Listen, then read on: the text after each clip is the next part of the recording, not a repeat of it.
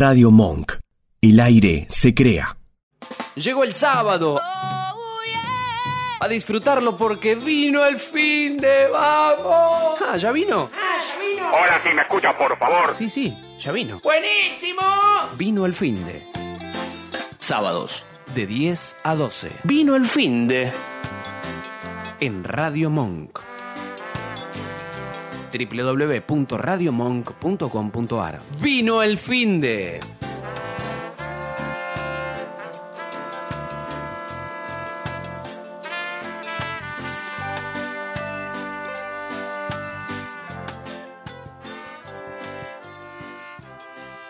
Buen día, ¿cómo andan? Bienvenidos Buenos días. a Vino el Fin de. ¿Cómo anda, Matt? Pero muy bien, acá, escuchándolo desde Mendoza, usted a la distancia de Buenos Aires. Nunca dejemos de rescatar que usted está en Buenos Aires y yo estoy en Mendoza. Sí, en Buenos Aires, un Buenos Aires lluvioso, 14 grados, 90 y pico de humedad, eh, 60% de precipitación, estaba, estaba lloviznando hace un rato. Y, y en Mendoza, por lo que pude ver, tenemos unos 7 grados. Y soleado, sol. Exacto, muy frío. bien, muy bien. eh, nieve en la montaña, Qué lindo. Las, lindo. nevadas otoñales, invernales ya, eh, se está fresquito, pero, pero el sol en Mendoza es siempre muy aglutinante, ¿no? Muy bonito. Totalmente, totalmente. Y ya se empieza a ver el, el cordón del plata plateado, justamente. Eso, eso es importante. Son las 10.02 del sábado 22 de mayo, las 9 en Chile, las 8 en Lima, son las 2 de la tarde en, Europa, en Madrid, en París, en, Francia. Eh, estamos saludando a todos los que se van sumando a este vino el fin de federal, regional, internacional y con algunas novedades. Si quiere, estimado, ya, ya arrancamos. Los que están por YouTube, no se asusten, este, Mate está, lo tuvo, tuvo un tema técnico con, con la cámara, así que este, está viendo solucionarlo. Mientras tanto, vamos a tener esa muy buena foto, una producción increíble este, fotográfica. No, me la, acabo, me la acabo de sacar, me la acabo de sacar. Me, me- me cambié, dije no anda la cámara, rápido me pongo el traje y, y busqué la copa negra. Lo, lo que, lo- lo que es tener, lo que es tener cintura. Le cuento que el, Dígame. el 27, esto es el jueves que viene, para todos los que están escuchando, es el Día del Chardonnay. Se celebra el Día del Chardonnay, que no es el 27 de mayo. ¿Sí? El Día del Chardonnay se celebra, estas son fechas que han puesto, a ver, así como Argentina ha fijado 17 de abril para el Día del Malbec, eh, en Uruguay está el Día del Tanat y, demás. Eh, en Estados Unidos en su momento salieron a fijar fechas para un montón de variedades con el objetivo de darle impulso. Entonces muchas de estas fiestas, de estos, de estos efemérides este, enológicos, están atados a eh, eh, fechas o, mm, festividades eh, norteamericanas. Entre ellas la del Chardonnay, que es el último jueves de mayo anterior al último lunes de mayo.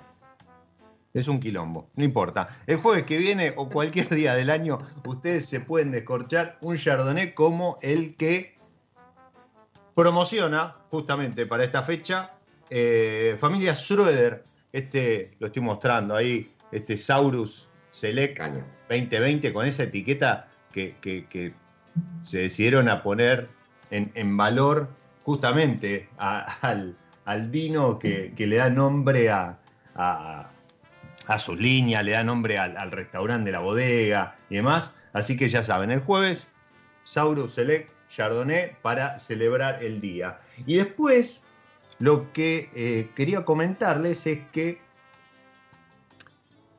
yo esto lo, subí a, la página, eh, está en el newsletter y demás, pero Luigi Bosca tenía un Luigi Bosca de sangre, ¿sí? que era un tinto, era un corte tinto. Y eh, hace un par de años le buscó la, la parejita y sacó un eh, Luigi Bosca de alma, que era el- un corte blanco, ¿sí? un corte de blancas. Bueno, hace muy poquito rediseñó este, eso y lanzó la línea de sangre, ¿sí? que es una línea de siete etiquetas con variedades eh, como Malbec, como Cabernet Franc, un corte blanco, un corte tinto y demás, pero el que yo ya me separé para el 25 de mayo, ¿sí? el martes, es este Cabernet Sauvignon, que para, para un locro, para un guiso de lenteja, para, para un buen corte de carne especial, un lomo a la pimienta, ese tipo de cosas va como trompada. Así que este, si, si no tenían vino para, para escorchar el 25 de mayo con, con alguna humita, inclusive, algunos tamales, algunas empanadas. Me encanta porque usted, usted, siempre le, le pone la, la, la, temporada o la época de la cuchara. O el cucharón, ¿no? me encanta, me encanta esas temáticas. Pero, ¿no? pero que, bueno, fíjese, o sea, yo estoy con gorrita porque debajo voló el pelo, eh, pero acá ya empezó el frío y, ahí en Mendoza me parece también, ¿no? en Mendoza estaba fresquito, más en este nuevo estudio en el cual estoy ahora, el cual eh, hay que empezar a darle el calor de, de, vino el fin, de darle la bienvenida con el fin, de, así que yo tomé tempranito un té, me volví, me volví a hacer otro té a lo inglés y ya tengo mis tres vinos preparados para el día de hoy. Muy bien. A falta de uno quise traer tres y bueno, no quería dejar de, de traer una, uno contundente para eso, para esta época de cucharón, cuchara cucharón que usted nos pide, así que espero, espero sorprenderlos hoy con lo que vamos a descorchar. Uy, qué lindo. Yo, yo este, bueno, pero ahora vamos a hablar de, de, del vino que separé y, y del, sí. del solo, tema, del tema de vino. Solo hablé, solo hablé de los de los vinos que voy a descorchar, Exacto, nada más. Eh, esto, esto, es así. O sea, imagínate que son las 10.07 de la mañana no, y yo estoy hablando sí, del vino que voy a descorchar, pero bueno. Eh, eh, el amante decía, del ¿no? vino piensa en vino muchas, no, veces y más no, no, no, no, no. no, pero como siempre decimos, usted, usted, lo debe saber, este, eh, el, el, el, horario, técnicamente, dicen que el horario para catar, para degustar, para armar corte, por eso van a ver siempre eh, fotos de bodega que, que eh, por la mañana suben algún desayuno de campeones, porque están haciendo eh, cortes, están seleccionando barricas y demás, es 9 de la mañana, 10 de la mañana, 11 de la mañana, porque claro, la boca arranca más descansada y, y eso ayuda a, la, a, a, que las papilas estén bien, bien alerta a lo, a lo, que uno le puede tirar en boca. Aprovecho para saludar a Esteban de Mil Dos Vinos, Bat Malvé, que ya están conectados, Oscar Aníbal Rubio también saluda, eh, a Hernán, eh, mm. ¿quién más? Este, Boludo con Decanter, eh, ahí están todos ya chateando, sí. conectándose a través del canal de YouTube. Y si no, www.radiomonk.com.ar eh, también no, nos pueden escuchar ahí. Y en lo, los que tienen la aplicación en Android van por la aplicación, los que tienen este iPhone o otro Play sistema Store. operativo tienen ahí eh, se me fue la, la, la palabra. Intune. Sí. iTunes. Y por último, y me callo la boca un rato, así lo, dejo hablar, este, esta semana tuve el privilegio de participar, eh, agradezco a, la gente de Catena Zapata, pero sobre todo agradezco, y esto ya lo, lo hablábamos en un vino del fin de, um, a, Roy Yurbieta, a Fernando Busema, a Laura, este, creadora ya hace más de, de 20 años de, de, este Instituto de Investigación y Desarrollo que tiene la, la bodega, porque nos compartieron un poco de este trabajo que, eh, recuerda, había llegado a la revista Nature a través de, los Scientific Report acerca de la demostración de que el Malbec está atado, íntimamente atado a lo que es el terror. Entonces, eh, dejó de ser a lo mejor una entelequia, algo que la gente suponía, y demás, sino que ahora está comprobado científicamente que el terroir determina el perfil del Malbec. Y cuando digo terroir, incluso hasta la parcela. Y este trabajo creo que tiene ese gran mérito. Le da carácter científico al concepto de parcela. ¿Sí? Algunos le llaman de bloque, otros este, sí. eh, Exacto, ¿sí? Pero, pero ese recorte de, de, de, de terreno de un viñedo determina el carácter del Malbec, el perfil del Malbec. Y han hecho un trabajo impresionante. La verdad es para descargarlo de, de ahí de, de, Scientific Report. Uno entra en, nature.com y, busca Malbec Terroir y ahí nomás. Creo que el, el primero el segundo informe, este trabajo científico, es el que presentó el Catena Institute. ¿Y cómo lo acompañaron? A ver si, si, si están viendo ahí. es una botella, escrita. Sí. Lo presentaron eh, con un DB Catena eh, Nicasia, Malbec 2016, pero además con este Lunta y con un Vistaflores. Bueno, uno podría decir, el Malbec, estamos cansados del Malbec, eh, es todo lo mismo y demás. No, señores, la diversidad que hay dentro de, eso que uno engloba como Malbec en nuestro país es impresionante.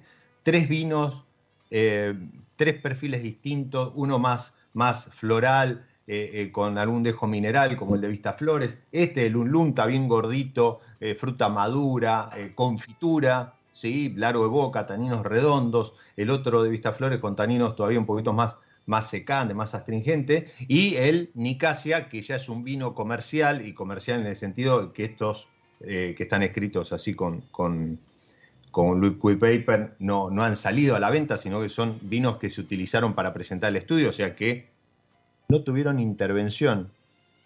Y ahora vamos a hablar de eso. Claro, eh, qué buena frase. No, me, aparte, me, acabas de dar el pie. Muy básico y fundamental, y al mismo tiempo no, porque bueno, el tema elegido y el tema que, hoy también vamos a traer acá a vino el fin de, porque acabamos de arrancar el fin de semana en este sábado de mañana, y lo queríamos arrancar no con polémica, pero sí con con, esta, con este, una comprensión aún mayor y mejor de, las frases trilladas a veces que usamos. No, no lo estoy diciendo en el mal sentido, sino simplemente a veces nos hacemos acopio de una frase. Por eso pusimos, no estamos ni en contra ni a favor de nada, claro, un poquito mm. de esta circunstancia. No venimos a generar River ni Boca, ni nada por el estilo, pero hay cositas y hay hay, ciertas eh, tendencias que tenemos que tratar de desilvanarlas lo mejor posible para que no termine siendo contraproducente para el mundo del vino. Y e, el caso es, aquí, este aquí, este es el caso hoy, por ejemplo, eh, esta frase, sin intervención. Algún momento era una frase de, de barrica 100% o doble, doble barrica 100%, es que si el vino no tenía doble barrica nueva, no, no, no, no estaba de moda, no era onda, no se compraba, no se vendía. Si el vino no era natural, y también tenemos la frase, es natural, y el vino sin intervención, el vino con, solo con gravedad, se trabaja solo con gravedad, se desgrana solo a mano, eh, el vino patero, bueno, todas estas frases que a veces se, se, extrapolan y se, se, hacen culturales, terminan generando a veces una, una contraposición o ir en contra de lo que realmente necesitamos en el mundo del vino. Estamos hablando de un estilo de vinificación que puede ser eh, sostenido y, buscado muchísimo por la gran mayoría de las personas que vivimos hoy en un, en un ambiente de, búsqueda sana, de, transparencia, de menos mentiras, de que, de que nos digan menos, más cosas directas y que lo que compremos y consumamos sea lo más veraz posible. Creo que esa es la, la realidad de nuestra sociedad hoy sí, claro. Eh, sí, eh, a, cote, a cote. No, digo que estos conceptos, estos como cualquier otro en, el vino, la realidad es que no deberían venir a dividir. ¿sí? Vendrían tendrían que venir a, a ver, eh, plantear una discusión que siempre, siempre este, ayuda a crecer, a construir, pero además deberían venir a sumar diversidad. Entonces, intervención sí, intervención no, sí, y no. Digo, sí, intervención, no intervención, pero no uno u otro, ¿sí? no un, eh, estilo u otro estilo, sino ambos estilos. Pueden convivir perfectamente. Lo, mencionaba recién con los estilos de, Malbec y cualquier otro estilo de vinificación que tenemos. Eh, eh, blancos sí, blancos no. No, blancos también, y rosados también, y espumosos, y pennat, y maceración carbónica y, y, Nat Sharmat, ¿sí? Como, el que presentamos la, semana pasada. la semana pasada. Antes de pasar al, tema de hoy, ¿sí? Eh, ah, que ya no estamos en el tema de hoy. No, no, no pero para, para zambullirnos y nadar, dos, dos, dos últimos comentarios. Muchísimas gracias, muchísimas gracias de corazón. Un abrazo enorme a la gente de Los Aromitos, ¿sí? Vino Sara eh, Entre Ríos, que ayer subieron un, video eh, y una serie de stories eh, bancando, bancando la, viticultura en Entre Ríos a partir del programa que hicimos nosotros, uno de los últimos que hicimos este, un viernes, creo que fue el anteúltimo, si no me equivoco, porque después el siguiente fue Marcelán. Em, se, se subieron a ese video, les, sumó muchísimo para difundir todo el trabajo que están haciendo y, fue una, no digo que fue un homenaje a nosotros, sino que tomaron ese video para también mostrar eh, un poco la historia de lo que fue Entre Ríos, que fue cuarta eh, eh, provincia productora en cuanto a, volumen y, demás. Y, la verdad fue, fue a mí me emocionó, porque ahí uno empieza a tomar conciencia de hasta dónde llega y, cómo llega esto que hacemos eh, semana a semana, episodio a episodio, lo que venimos haciendo hace un año, los viernes y demás. Así que muchísimas gracias y un muy fuerte abrazo a Mauro, a su mamá también que se comunicó después con nosotros y, a toda, toda la gente de Entre Ríos que ahora tiene IG. Así que eh, la última. exactamente, la última IG en incorporarse al mapa eh, de la vitivinicultura argentina es de Entre Ríos, así que bienvenido bienvenidos a ese mapa y ojalá sigan creciendo. Y por último, pasen, pasen por el perfil de Radio Monk en Instagram. Tienen tiempo hasta el miércoles de sumarse a un sorteo de un, de un convito de em, seis etiquetas de vino que van a estar sorteando para todos los gustos. Para todos los gustos. Así que súmense, etiqueten amigos, compartan en stories y demás. Y quien les dice, se llevan una cajita de vino, reponen stock para, para esto, para esta vuelta, vuelta a fase 1. Así que, este, y si no, participan, se divierten un rato como siempre y, suman a, la gente que nos aloja en esto que hemos dado en llamar Vino el fin de. Vino el fin de. Si no, bueno, yo quiero participar, no puedo, así que ustedes háganlo por mí, por favor. Matt les pide que eh, participen por él, ya que Matt, en realidad me están por echar de casa, ya estoy llegando al límite de stock de vinos.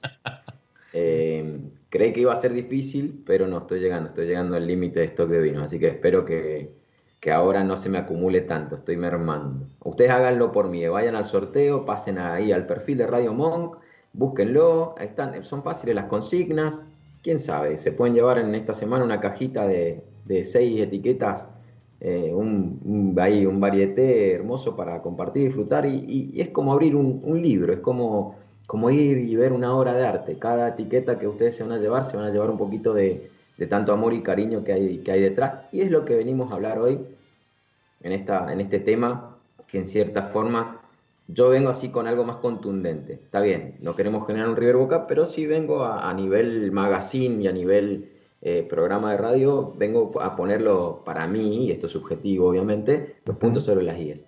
Para mí no existe el vino sin intervención. No hay manera de hacer un vino sin intervención. No hay ninguna forma de que al menos el 0,3% haya intervención. En realidad, ni siquiera ese porcentaje. Para mí, grande, la gran decisión de cuándo cosechar una uva ya tiene intervención y eso es importantísimo porque va a declarar automáticamente qué tipo de vino vas a tener. Por ende, para mí, la frase sin intervención, ¿saben por qué también la tiramos? Porque de repente en una pequeña encuesta que hicimos acá, entre eh, gente que está en el mundo del vino, del varipalo del vino, y gente que va a comprar una vinoteca, y gente que atiende en una vinoteca, y amigos de no turismo, en estos últimos dos meses ha venido mucho, mucho cliente a, comprar vino y a decirles, eh, qué bueno, este vino está, rico, eh, me lo llevo, pero es sin intervención, ¿no? Si no, no quiero uno sin intervención. Y de repente, o está bien, grandes bodegas, y vos fíjense que, si nos ponemos en la web, no, nadie se tira a poner el sin en grande. Se dice poca intervención, casi nada intervención, o, muy ahí dejado al libre albedrío, ¿no? Pero volvemos a lo que para mí concierne al mundo del vino. Cuando menos agregados externos querés, eh, querés llevar adelante en el acompañamiento de la elaboración de un vino, bien, más intervención tenés que generar. Porque para mí, bien, quieran o no, eh, la posibilidad de oxidación está mucho más latente. Entonces, la intervención no necesariamente es agregarle algo. Y yo creo que ahí estamos confundiendo la frase. Intervención es, es inherente al mundo del vino. Hay energía, hay oxidación. Yo ya cuando ya ingresé la copita y saqué la copita para probar el vino, quieras o no, destapé, hice entrar oxígeno, hice, hice que se generara un poquito de, de algo ahí en el, en, el, en el, recipiente donde se está haciendo el vino. Ya hay una intervención. Si moví el vino porque se estaba reduciendo, ya hay una intervención. Entonces, de alguna manera u otra, bien, de alguna manera u otra, la intervención es inherente al vino, y más la humana. Por eso es increíble lo que se ha venido logrando y el crecimiento que hemos venido teniendo con, con las cabezas enológicas y la, y la masa enológica que se ha generado hoy. Y yo voy a algo mucho más, eh, más fuerte ahora porque vos me diste el pie con, con el Wine Institute. Y hablamos de, de, de, este tremendo laburo que ha hecho Catena y los tremendos laburos que hay, no solo en Catena, Zucardi, eh, empecemos a hablar de los grandes, Tempus Alba, eh, El INTA, Luigi Bosca, con sus eh, acompañamientos, ¿bien? Chacana también, de repente allá en, Barrial a través del SEBA y todo, de menor a mayor, y, y, creo que en mayor medida, en las grandes bodegas, hoy sin, sin Zucardi, sin Catena, y los, los, los pensiono, o sea, con, con, con, pecho, con pecho inflado, porque son las dos grandes bodegas que hoy están llevando allá arriba los 100 puntos, nos están llevando allá. Dejo de lado a David y a Eddie, porque son el caso particular de la historia del comienzo de ese pequeño chateau que va en busca de eh, lo más rico para ellos, pero son dos tipos que conjugan la tierra, y el, know-how interno de bodega y, viceversa, y se auto, eh, eh, instruyen entre sí para lograr lo que han logrado hoy, ¿no? Con, con per se. Pero per se es eso, per se es vino por el vino. Y fíjate que dentro de per se, muchas de las elaboraciones que tienen tienen que ver con esto del llamado al poco agregados de, o pocos insumos externos a la elaboración. Que de por sí yo creo que vamos a tener una, linda charla ahora en pocos minutos, no sé. Si están ahí, no se nos vayan, quédense ahí porque esto recién comienza. Este el monólogo, recién fue el Diego, ahora el mío un ratito y ahora empezamos a interactuar, no, no se hagan problema. Pero bueno, lo que decía y me voy por las ramas, porque Matt se va por las ramas, lo que acaba de decir Diego de Wine Institute es solo posible y factible porque hay un motor vitivinícola enológico como Santa Julia, como Santa Julia Reserva, como Línea A, y esos vinos, al volumen que se elaboran, son imposibles hacerlo, imposibles hacerlos. A los volúmenes que se elaboran, mirándolos uno por uno, probándolos uno por uno, sin agregarle sulfitos, sin agregarle tartárico para bajar el pH, sin controlar las borras y las ligas, ¿bien? Siempre con bentonita o con algún tipo de, de metodología, inclusive los dulces, sin, sin el belcorín. Y estas son todas palabras que todo el mundo ahora cree que es mala palabra. No, estos productos están ahí porque existen, son parte de la enología y se utilizan, señores. Pero se utilizan para hacer los grandes volúmenes. ¿Y están mal? No. A ver, ábranse un Brescia profundo, un Brescia conjuro. Ustedes me van a decir que ese vino está mal hecho. Son tremendos vinos. Y, voy, a, ir en la elaboración de esos vinos. Está todo lo que acabo de mencionar recién, menos el Belcorín, por, por, supongamos, ¿no? Pero todo lo demás está. Es más, los grandes vinos que tomamos, muchos grandes vinos que tomamos, tienen muchísimo de lo que estoy hablando. Años recientes nos hemos dado el lujo a nivel vitivinicultura y a nivel eh, profesional desde el agro, que hay otra visión, de no agregar tartáricos, porque nos están viniendo unos pHs tremendos. Climas fríos que están cambiando y nos están viniendo temporadas tremendas. Pero el tartárico es tan indispensable como lo fue por 65 y 70 años el agregado de mosto con azúcar en, en, en Francia, no en toda Francia, pero en parte de ella. Uh -huh. Entonces por ahí no seamos obsoletos no seamos tan tajantes o tan extremistas, porque somos extremistas, de creer que si un vino tiene, no sé, tartárico o ácido bajado, el pH, está mal. No, hay grandes vinos así. Pero vuelvo a repetir, y acá corto yo y te dejo un poco la entrada. Sin los vinos hechos en masa, está bien. Después me preguntás románticamente qué es lo que pienso yo, te puedo tirar totalmente otra filosofía. Pero a ver, sin los vinos hechos en masa, hoy no tendríamos 100 puntos. Entendamos que el Wine Institute se logra hacer porque no son vinos eh, comerciales. Son, ahí hay años y años de vinos y, y botellas y barricas y ánforas y y, cubas y, tanquecitos de acero inoxidable que no han visto nunca la luz ni en pruebas y pruebas y pruebas. Eso es inviable, económicamente hablando es inviable, lo tiene que sostener algo más o alguien más u otros vinos. Entonces, totalmente. Vamos, vamos ahí de la mano en esto, ¿no? Vamos por ese lado. Me, me tirar esta piedra grande angular, ¿no? No, no, no. A ver, eh, el, otro día con, con Santi Mayorga en, en, mi lado E, eh, hablábamos justamente de em, algunas cuestiones. Y mm, no olvidemos que cuando uno habla de terroir, de terruño y, de cualquier vino, eh, este se compone de la fruta, del lugar, del clima ¿eh? y del hombre. Y el hombre seleccionando desde dónde plantar hasta cuándo cosechar, ¿sí? Ahora vamos a ver, nos vamos a meter con, alguien en un ratito eh, después de una breve pausa, que, está muy en tema.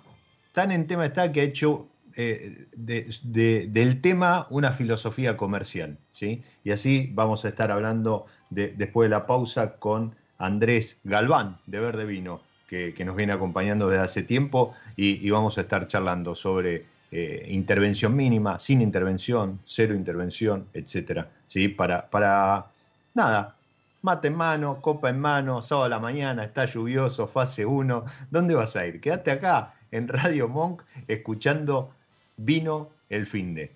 No se vayan, tres, cuatro minutitos y volvemos, seguimos con la charla porque hay mucho más Vino el fin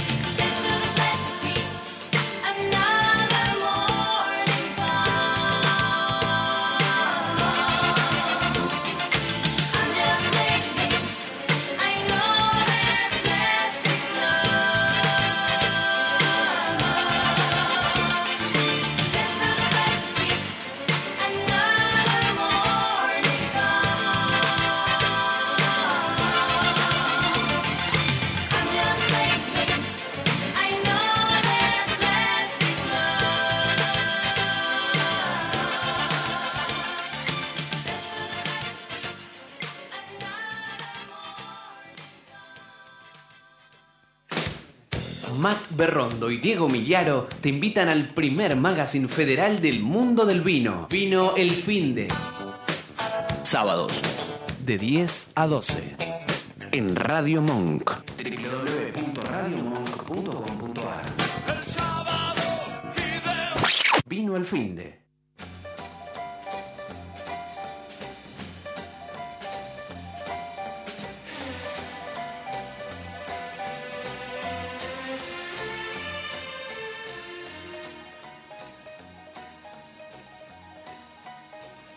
¿Cómo va? Bueno, ya, ya eh, seguimos, seguimos con mate nosotros, ustedes seguramente este, también, o no, con, algún, con algún vinito. Em, estamos tratando de sumarlo, Andrés, a, la charla, eh, no, no desesperen, pero creo que Matt tenía algo para compartirnos. Tengo algo para compartir y hablando de lo que, me, bueno, medio que me, no, no fue tan efulsuroso, pero me, me, me embalé con la charla recién. Pero como tal, yo tengo, yo tengo la, la, cabeza pensando de que este es uno de los enólogos que primero clavó en cantidad este tipo de vinificaciones. Por ende, le pregunté para él, dentro de su, subjetividad y dentro de su mundo, un poquito de este tema, a ver qué nos quería contar. Así que Rodrigo Serrano, de Domain Busquets, que hace Virgen, es el Virgen, creo que está del 2017 en adelante, o sea, ya tiene cuatro años de elaboración este vino, así que vamos a escuchar un poquito el audio de Rodrigo a ver qué nos cuenta al respecto.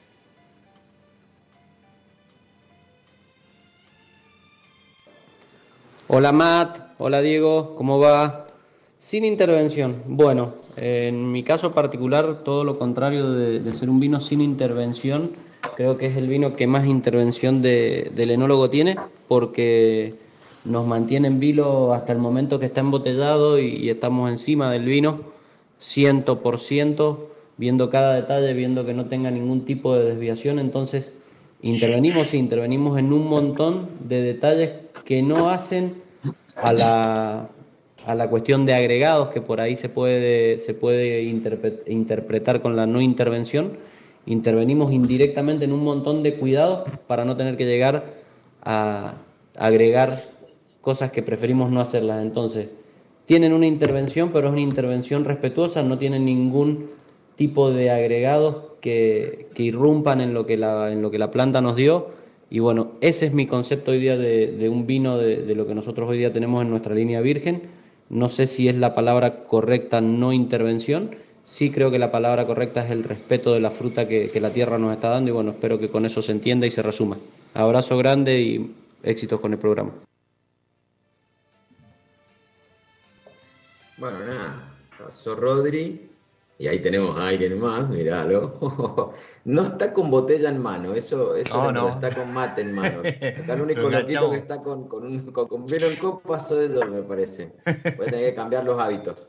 Eh, bueno, nada, linda, lindo lo que nos dijo Rodri. Mirá, hasta yo, hasta yo diría que nos tiró una frase, eh, vinos con respeto, más que vinos sin intervención. No sé, o elaboración con respeto. Muy buena la frase que te dijo, respetamos mucho. Y está bueno lo que dice Rodri, ¿no? ¿Qué te pareció, Diego? Totalmente, a ver, con, decirte, bueno, ellos tienen una línea que se llama Virgen, que es de la, que estaba hablando, y, tenés que estar muy seguro de lo que estás haciendo para poner este, virgen como concepto en la etiqueta del vino y salir a, comercializarlo. Y, creo que si hablas con ellos, hablas con los chicos de Chacana, con, algunas otras bodegas, eh, creo que ese es el concepto. El tema es que vos hace un rato hablabas de, fanatismo y demás, yo le digo el talibanismo, ¿sí? el talibanismo enogastronómico. ¿sí? No, porque el pastelito tiene que ser de membrillo, sino la empanada no lleva. No, a ver, gente. ¿Sí? Bueno, con los vinos creo que pasa igual. Alguien como, a modo de resumen, incorpora un concepto, una idea, se la toma y se la empieza a exprimir, ¿sí? Y salen todos esto que decías vos, ¿no? A escribirlo en la etiqueta y demás. Y creo que antes deberían estar más claros los conceptos. No sé qué opinará Andrés Galván de Verde Vino. Bienvenido a Vino el Fin de, aunque llegó a Vino el Fin de hace mucho y, nos está acompañando con, sorteos, con, con su campaña de la pizza va con criolla y, seguramente nos va a estar acompañando mucho tiempo más con, con algunas cosas. De pronto yo tengo para descorchar dentro de un ratito este Petit Verdot de Estela Crinita, que creo que da el pie justo, ¿no? Para hablar de Sin Intervención. Andrés, buen día, bienvenido. ¿Qué tal? ¿Cómo están? Eh, buenos días. Sí, acá estamos todavía con el mate porque... Pues sí, sí, no, también, si no, no llegamos al mediodía. claro, tal cual. Eh, no, coincido con ustedes lo que decían sobre el tema de, de intervención mínimo o sin intervención. Medio que la sin intervención desde ayer que ayer yo te escribía a vos, te decía de qué vamos a hablar bien, porque claro, no existe, la no intervención no existe. el momento en que, digamos, si no intervención sería dejar la uva ahí, y ni siquiera porque alguien tiene que haber podado, haber tomado una decisión de poda. O sea, el vino es un diseño, eso, y, y, se hace un diseño sobre lo que uno quiere del vino. Eh, y, muchas, de, muchas este, determinaciones sobre qué, qué, es lo que querés del vino eh, son las que terminan después en la botella. Si vos querés, lo que sucede, lo que, lo que termina sucediendo es, si, la, decisión, y lo hablaba, eh, lo, hablaba el otro día con otro muchacho que, que, tiene incluso viñedo este, acá en la provincia de Buenos Aires, la decisión cuál es, ¿vas a hacer volumen o vas a hacer o, vas a apuntar a otra cosa? Digamos, si, si, la decisión de la bodega en alguna línea es hacer volumen, bueno, el volumen implica algunas, eh, perder algunas cuestiones.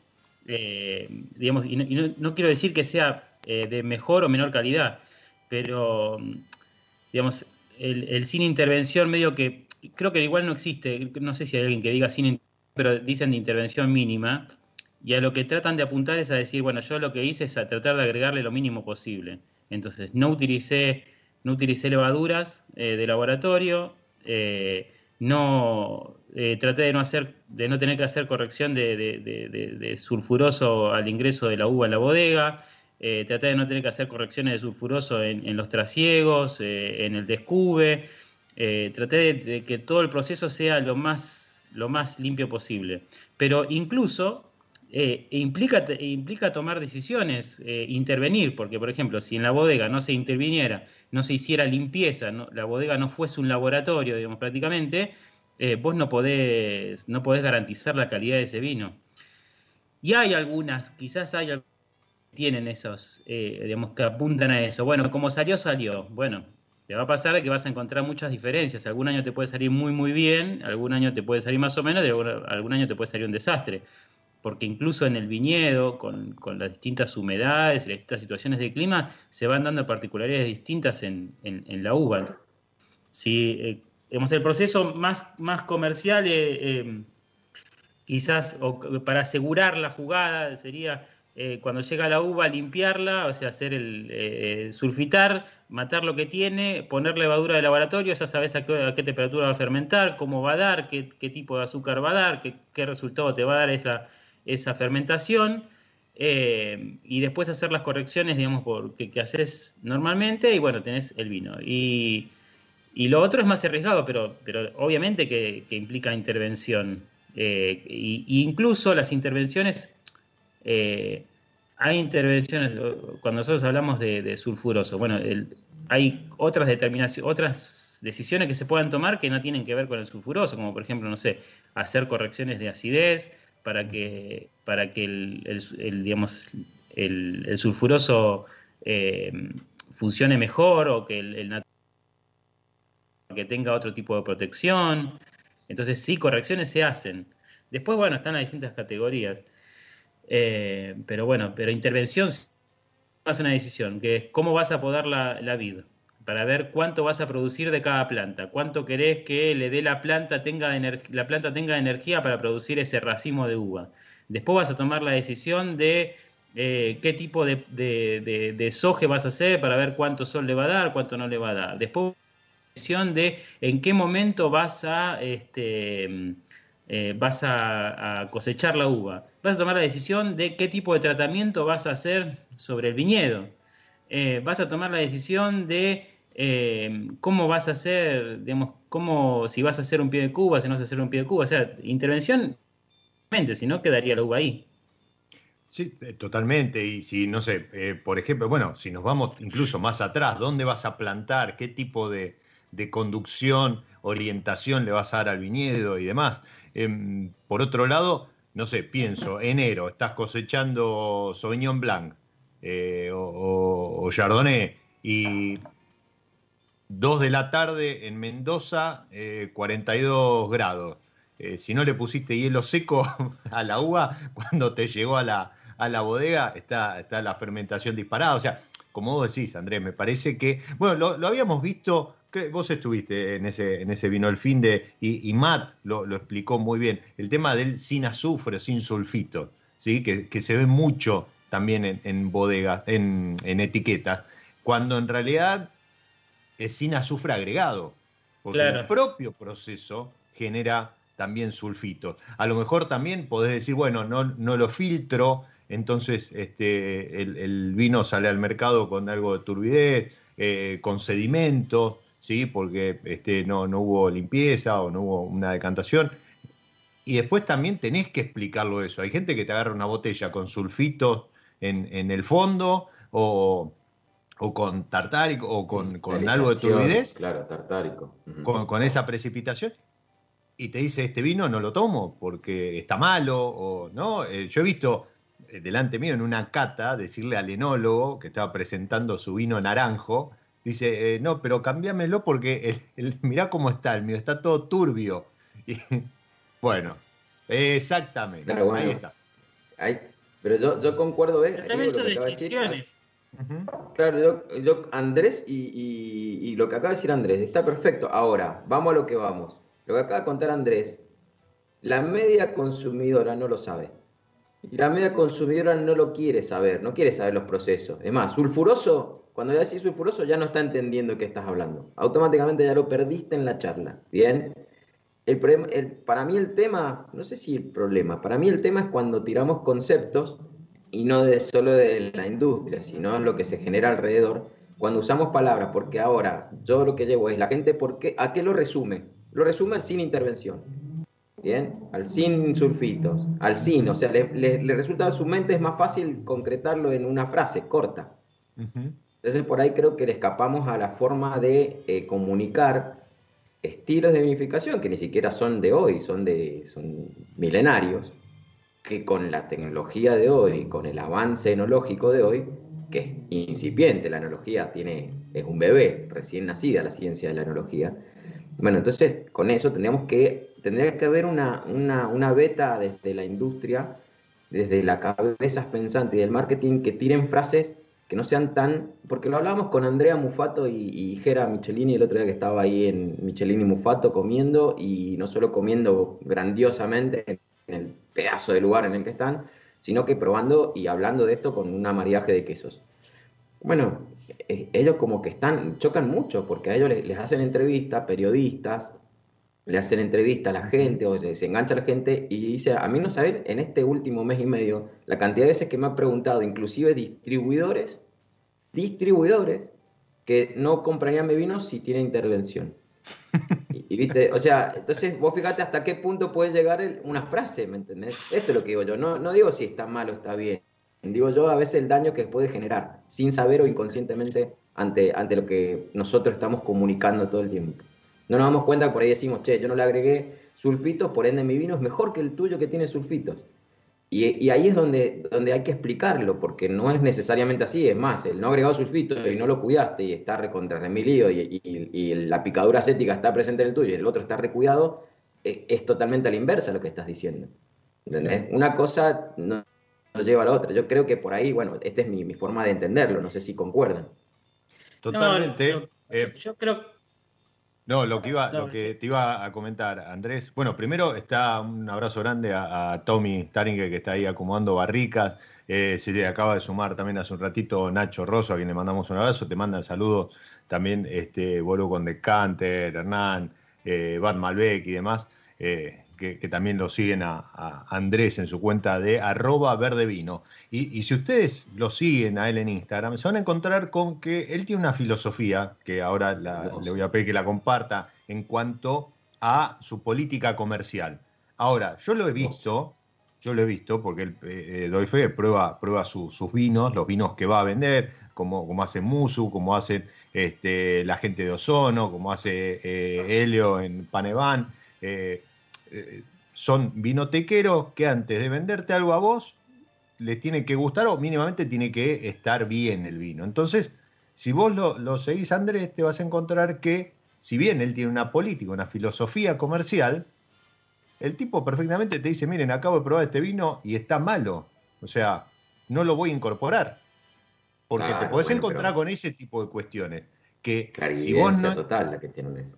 Totalmente, pero además porque esto de la no intervención, los no sulfitos eh, eh, y, toda esta cuestión de vinos naturales, eh, hacen esto que comentaba recién Andrés, que estás muy atado a lo que fue esa añada, el clima y, una serie de cuestiones que a vos no te permiten a lo mejor asegurar un una estandarización año a año, ¿sí? Estandarización en el sentido de que tu vino salga bueno al mercado, muy bueno, sino que habrá cosechas que no te ha ido tan bien, o eh, el, vino no aguantó, o se corrió en, acidez y demás.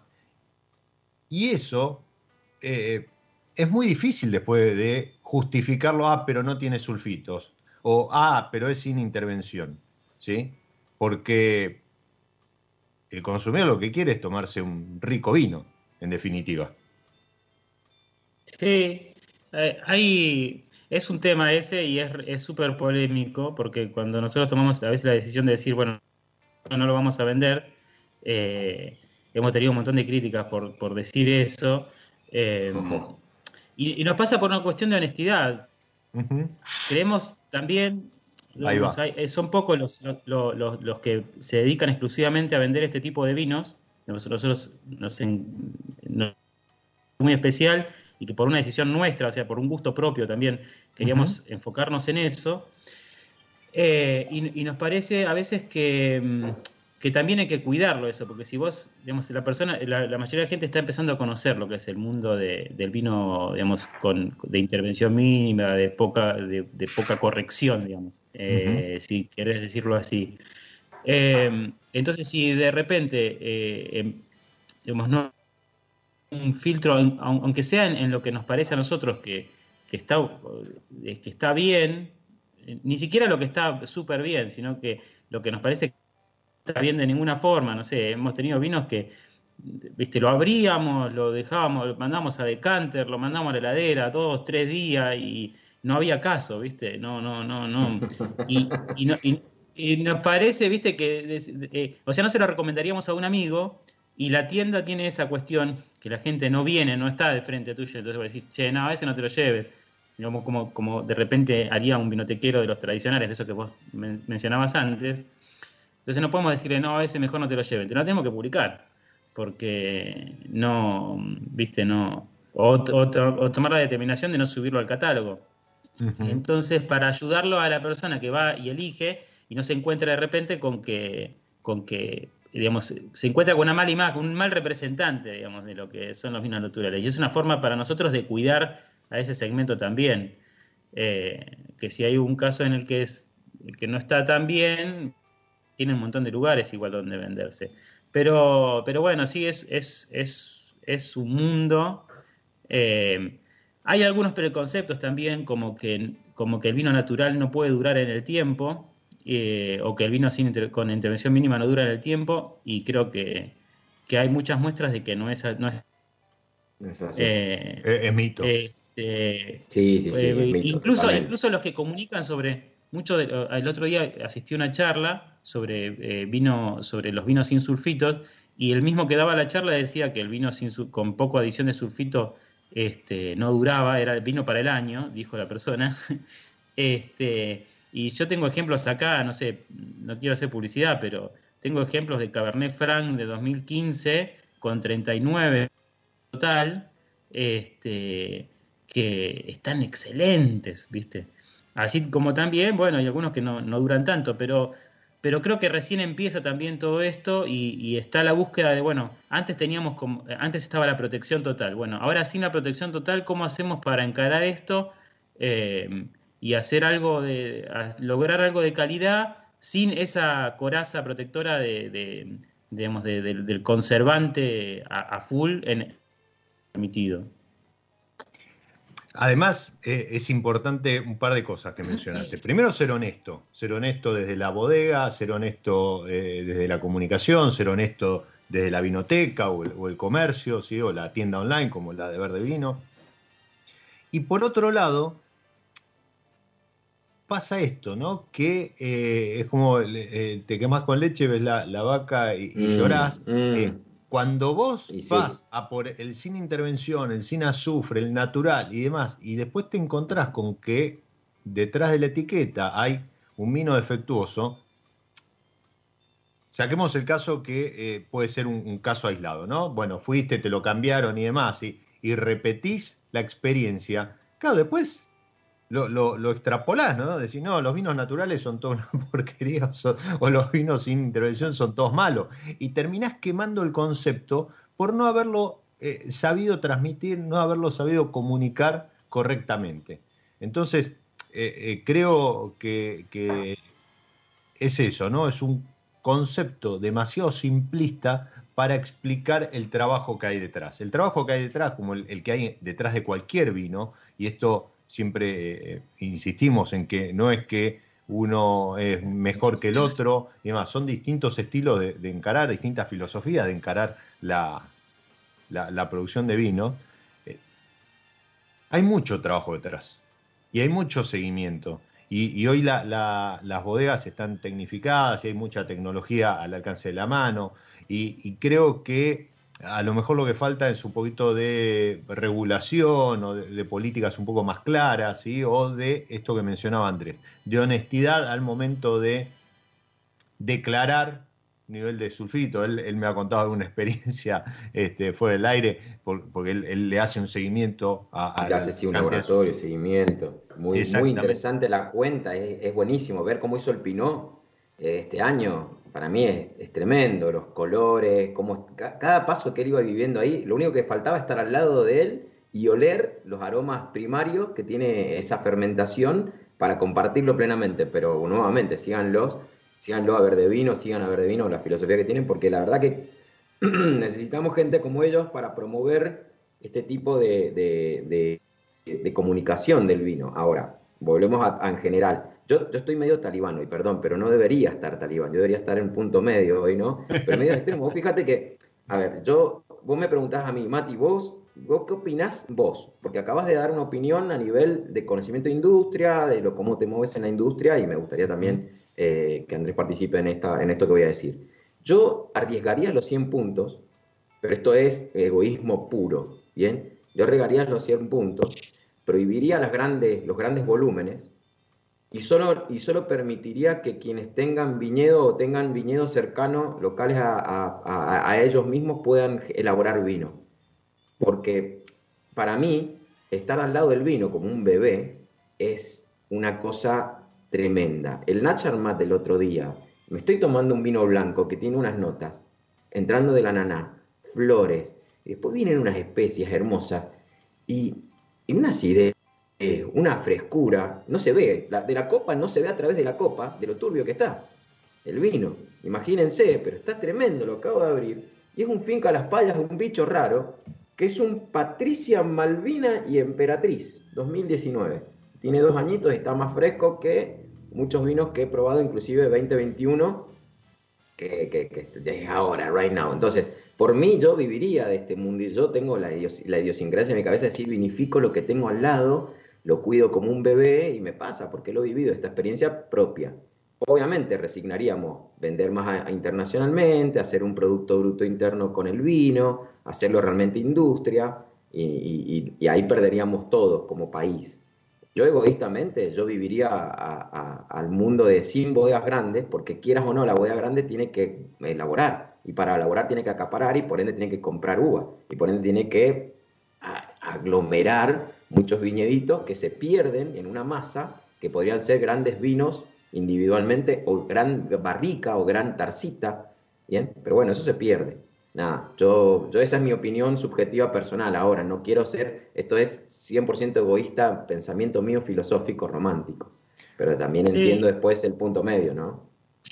Sí, lo que pasa que lo que pasa siempre con las grandes industrias es lo que pasa con las grandes industrias y el, vino no, es ese, ese, ese modelo de, de, grandes volúmenes este, lo que hace es pagar la uva a 50 pesos el kilo, este, sacarle a la tierra lo máximo que puede, eh, pensar en el volumen más que en la calidad. Eh, total, después corregimos. Eh, la mano de obra es cara, bueno, listo, se acabó la mano de obra. Em, pongamos máquina, hagamos cosecha mecánica. Total, después, si la, si la uva viene en el camión, este, agregamos sulfuroso, matamos, este, corregimos, em, emparejamos. Entonces, eh, un poco también, porque yo no quería, dejar de, destacar, si bien con, los errores y con las deficiencias, lo que tiene de bueno, y por eso apunté a esto, eh, apuntamos a esto, lo que tiene de bueno es ese amor por el, por el vino como, como, un, como un hecho cultural, más, como, más que como un producto. En algún punto, eh, digamos, la, digamos, hay, la, industria grande, grande, a grandes escalas del vino, eh, hizo también, ¿no? Y eso está bueno también replantearlo. Si vamos a, si vamos a, vender por volumen hacia afuera, a, cualquier precio de la botella, o vamos a enfocarnos en, un vino de calidad, ¿no? Eh, y bueno, tenemos los puntos, tenemos los puntajes, digamos, de lo que hablabas vos recién, de los 100 puntos y demás, pero date cuenta también eh, el, vuelco que hay en, cuanto, o cómo se va pasando la selección de los vinos hacia los vinos más naturales o con menos intervención o más orgánicos, con menos repercusión sobre, sobre la tierra. Vos fíjate que este, eh, Argento, ahora se me hizo una laguna, eh, Juan Pablo Murgia, bueno, recibió el premio. Es un, muchacho que se dedica exclusivamente a o este, el vino que tuvo el reconocimiento de el de el naranjo de Crontiras, bueno, es una bodega que se dedica exclusivamente a hacer vinos biodinámicos, con un respeto sobre la tierra eh, extraordinario, y eso tiene mucho que ver con, la valoración sobre lo que... Y yo creo que, que esas decisiones después te la devuelve la calidad del vino, ese respeto por la tierra, ese respeto por la biodiversidad, ese respeto por el suelo eh, y por el precio y el valor de la uva y, la mano de obra de la gente, eso te lo devuelve. Lo mismo que el vino que estás abriendo vos ahora también, ¿no? El Catena, Ernesto Catena con, con Joana. Bueno, ese respeto sobre la tierra, sobre el entorno, sobre el valor de las cosas. Eh, quedo con una frase que le digo siempre a todos, que nos, nos dijeron tantas veces, este, el que, el que eh, mucho abarca, ¿no? Eh, y a veces en esa, en esa decisión por abarcar mucho, eh, terminan apretando poco. Y después, bueno, eso se ve en la calidad del vino. y fíjate, en el caso de Juan Suárez, bueno, ellos tienen enorme cantidad de tierras y, venden la uva, por un lado, venden la uva a 50 pesos el kilo eh, para, las grandes bodegas. Y por otro lado, él termina sacando, este, es, una, es una charla que tengo siempre con él, él termina sacando eh, para, la venta al público vinos de, como este, a ver, Malbecs. O sea, él tiene, vende, por un lado, vende la uva a 50 pesos el kilo. Y después, por otro lado, saca con la misma cantidad de uva este vino eh, de intervención mínima, o sea, de, poca corrección y demás, eh, que sale 1.500 pesos la botella. tomar esa decisión de abarcar menos y apretar más y, enfocarse en hacer algo de calidad y no tanto la cantidad y el volumen y, digamos el monto total, eso digamos me gusta a mí más este, este tipo de decisión que la otra que vos decías recién, Matt. ¿Cuál, cuál Andrés decís vos? La decisión de... No, del volumen, de, de, de, exportar, de que sea una commodity, de ah, cuánto nos interesa al país. Lo que pasa es que volvemos a lo mismo, es, es una industria que tiene que crecer y de la mano de la industria el crecimiento. Lo que pasa es que, bueno, detrás de todo eso vienen las políticas como inclusive, y meto a, colación, la ley que prohibió la, la, vinificación a nivel nacional, ¿me entendés? Porque era un, mandato político. Entonces, a ver, porque había una, plata de ingreso que, también beneficiaba a políticos y, inmigrantes con poder en ese momento. y no es que eran malos, eran las decisiones humanas en la, supervivencia social que, generamos en nuestro sistema. Pero no vamos a entrar en la filosofía sistemática. Pero sí, yo, yo, estoy convencido. A ver, yo, yo doy como un. Vamos, vamos a ir cerrando, pero yo doy como una buena fe. Sin los Santa Julia no existen los, eh, los canal de Uco, ni, ni, los, ni los granitos, ni, ni los calcáreos porque sin la plata que está detrás es imposible construir los otros vinos. Fíjate la cantidad de, de búsqueda y años que tienen. Y yo creo que en algún punto llegaremos a, a, poder tener lo que vos eh, peleás y lo que vos defendés, desde, o ustedes defienden desde Verde Vino, que está buenísimo, con un vino de 100 puntos de la misma cuantía. No estamos tan lejos, ¿eh? Lo que pasa es que, bueno, volvemos a lo mismo. Yo creo, para mí, y esto lo cierro yo mi parte, estamos comunicando mal. A veces usamos frases o palabras muy extremistas, como el sin o el no, o palabras que son demasiado extremistas, que después el concepto final de un consumidor o de un comprador, distribuidor, termina disociando lo que realmente está pidiendo como producto, ¿no?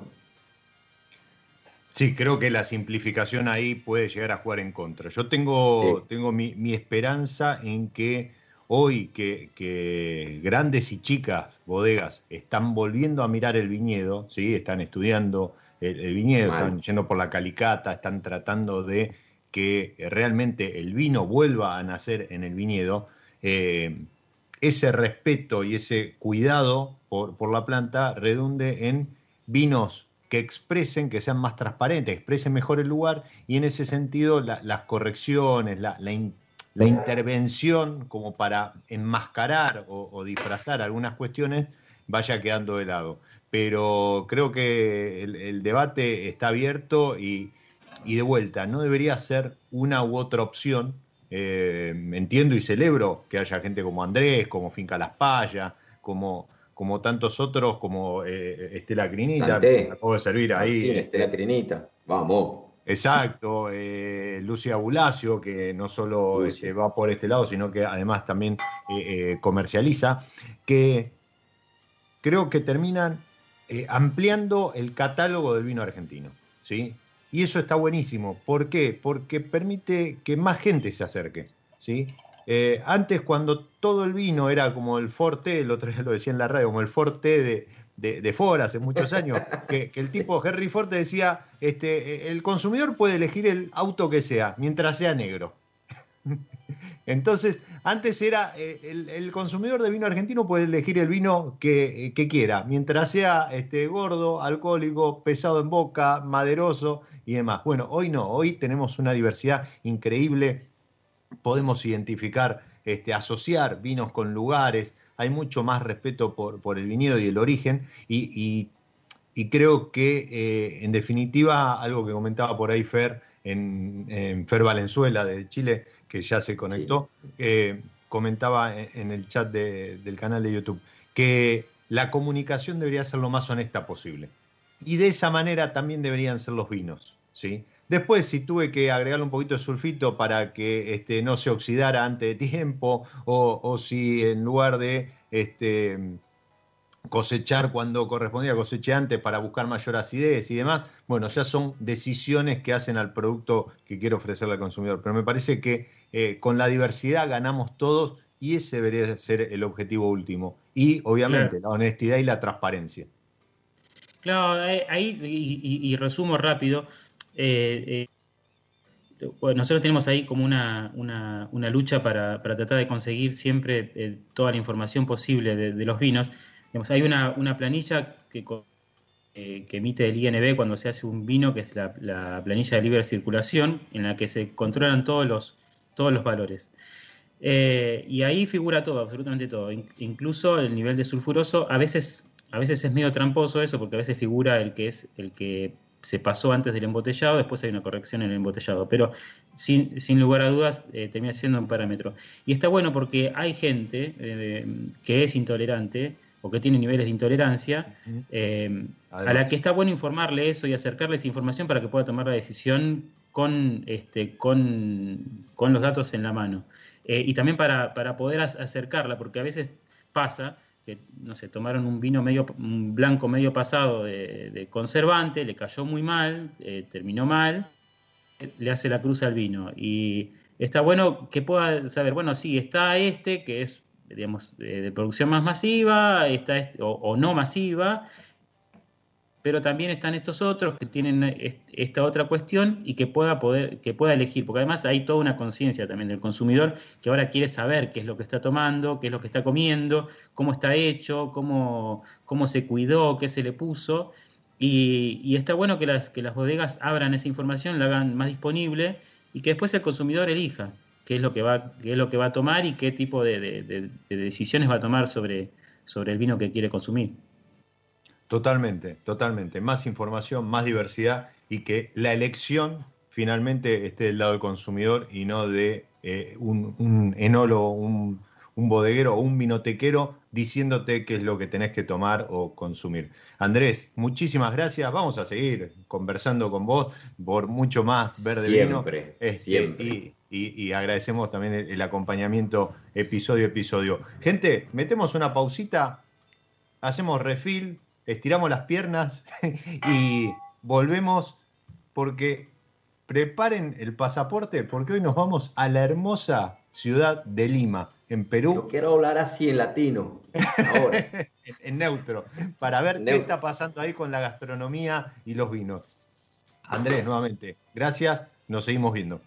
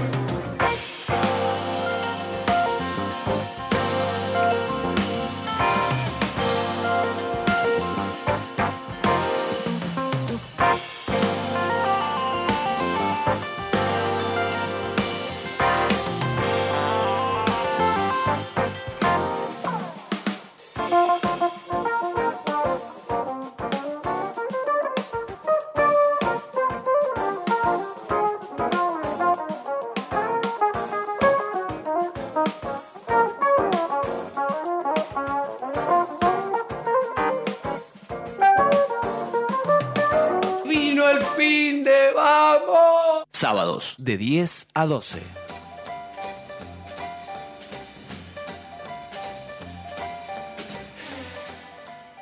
Qué lindo cuando. Perdón, qué lindo cuando Epa. suenan esos acordes, porque me da ruta, me da ruta, viaje, salir a, a recorrer y. La tengo reincorporada, la- la- el tema de Ruta 66, o sea, de este, de este, Impresionante. De este gran eh, antiguo. Me encanta porque ya la tengo incorporada como parte del programa. La escucho y me pongo ahí, te busco a vos, básicamente, donde sea que esté que lo. A ver, lo que sonaba hace un rato en el corte era Malosetti y la colonia haciendo. Clini. Y antes también escuchamos un temón. Agradecemos a Mati que, que está, está afilado. Hoy era María Takeuchi haciendo Plastic Love hace un ratito en la, en la otra pausa, ¿sí? Pero muy, muy buen musicalizador hemos ligado, ¿eh? Así que este, le agradecemos a, a- a- a Nacho Horta esa asignación de operador tan, Eh, tan acertada. linda, linda fluidez. Escúchame, pero antes que presentes hacia dónde, porque yo ya volé, ya tengo el pasaporte. Y como tengo el pasaporte, tengo números de Google, de Google Podcast, de iTunes, de Spotify. Y vos fíjate que estamos en Argentina, porque somos, en- vino el fin, estamos dando la bienvenida a Argentina, hablamos de Argentina mucho, estamos muy fuertes en Capital, Mendoza como segundo, 58% de nuestros escuchas locales y nacionales, federales, están ahí, Mendoza sigue segundo, Buenos Aires, Gran Buenos Aires tercero, Córdoba y Corrientes ya han enganchado y están escuchando muchos de Corrientes. Pero, pero, gran novedad, gran novedad, tenemos como el segundo porcentaje de mayores escuchas en, United States of America, Washington DC como primero, ahí con el 67% y Georgia. Y, y en esta semana que pasó, entró con el 3% final en reproducciones de Spotify, Perú. Parece que en Perú hay alguien o hay gente que les gusta escuchar Vino el Fin. Así que mira, tenemos a, Perú también en las plataformas de, de podcast. Es que además Perú, eh, bueno, nadie discute la gastronomía cu- cuando, se entregan premios y demás. Este, Perú arrasa esa, esa comida fusión y demás. Y además está surgiendo, volviendo a surgir con fuerza, porque también Sí. grandes productores de- en antaño de, de vinos, eh, la, la producción vitivinícola para acompañar esa gastronomía. En, en- les cuento que en Buenos Aires son las 11.14, 9.14 en Lima, está nublado, hay este, cerca de 20 grados, pero mejor que lo cuente ella, ¿sí? nuestra embajadora en Lima, Perú, Melina Bertocchi, arroba palabra de vino en Instagram. Meli, gran comunicadora, periodista, bienvenida a Vino el Finde. Chicos, buenos días. Bueno, Buenos aquí yo digo días. ya de gala en la mañana, porque obviamente vino el fin de con ustedes y todo aquí estamos en producción desde, desde las 8. qué lindo, qué lindo. Te hicimos, te hicimos madrugar, pero bueno, la, la- la verdad es que estamos súper interesados. Yo tengo un montón de preguntas. Te- de- hablábamos en la semana sobre qué, qué- qué ibas a hablar en este, en este primer viaje, valija en mano, a- rumbo a Lima. Yo estoy muy intrigado porque tanto en Mendoza como en Buenos Aires y, en todo lo que es Argentina, el, el tema de la pandemia ha pegado muy fuerte en la gastronomía. ¿sí? Ahora, ahora de vuelta volvimos a fase 1 en, las puertas de un fin de semana largo por, por el 25 de mayo y eso ha afectado también el, turismo, el enoturismo y- y es una industria que en general en todo el mundo lo ha pasado muy mal. Eh, eh, Perú en general, con, con la fuerte impronta gastronómica que tiene, esa, eh, que es, tiene una vidriera internacional, ¿cómo, ¿cómo ha sobrellevado todo el tema este de la, de la pandemia? ¿Cómo los ha afectado? Como dices, Diego, ha sido realmente bien complicado. Yo creo que el reto, bueno, que, que ninguno pensaba que tocaría, ¿no? Este, a ver, Perú, como ustedes bien estaban diciendo, es, eh, es un país, bueno, fantástico, donde la gastronomía es un foco importantísimo, súper fuerte.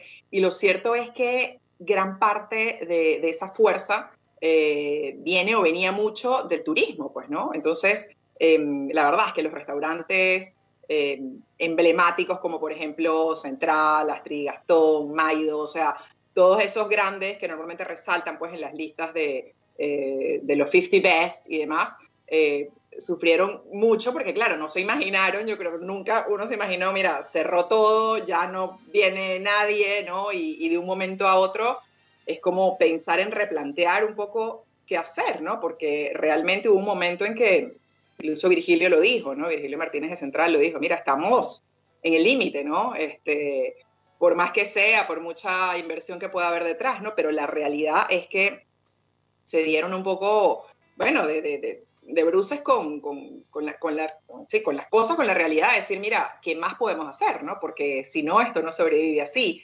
Y creo que dio la oportunidad de acercarse un poco más al público local, porque es cierto que no demasiada gente de acá, ¿no? O sea, peruanos, gente, gente de local, iba mucho a, a, los mm. restaurantes, ¿no? A Central, o sea, a ver un menú de, de, 300 dólares, ¿me entiendes? O sea, eh, ciertamente, o sea, las veces que yo iba allá y a probar los menús y todo, oye, 95% eran extranjeros, ¿no?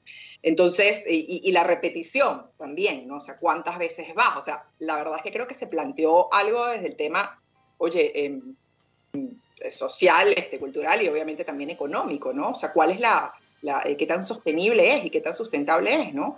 Entonces, eso eh, creo que abrió un panorama a, los cocineros de mucha realidad y, y, por ejemplo, en el caso de, eh, de Micha, de Mitsuharu, de Maido, mira, él abrió para, en paralelo otra marca que se llama Micha en Casa, ¿no? Y mm. esa fue la marca que enfocó más que todo en el delivery. Entonces eran obviamente precios eh, más eh, tranquilos, ¿no? Precios más accesibles para todo el mundo.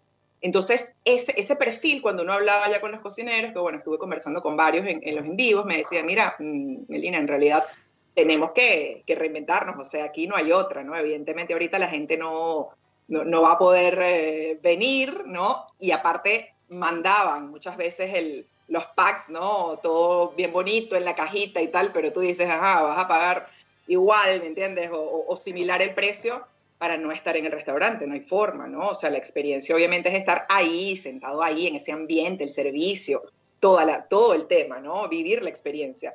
Entonces, ya, muy lindo, ¿no? Sí, un par de veces recibir, eh, meter tus, eh, todas las bolsitas, ¿no? En el agua y tal, este, pero nada, ahí, quedaba, ¿no? Entonces, creo que eh, la oportunidad y lo que los ha ayudado ha sido esta, esta capacidad de reinventarse y de poder apostar otras cosas, ¿no?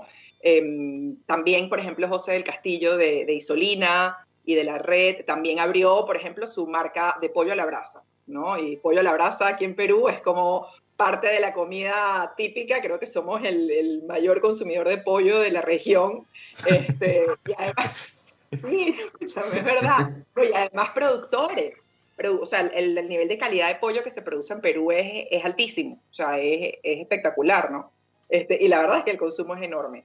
Entonces, él, por ejemplo, abrió esta pollería que está, está genial, que tiene cosas diferentes, acompañamientos diferentes, ¿no?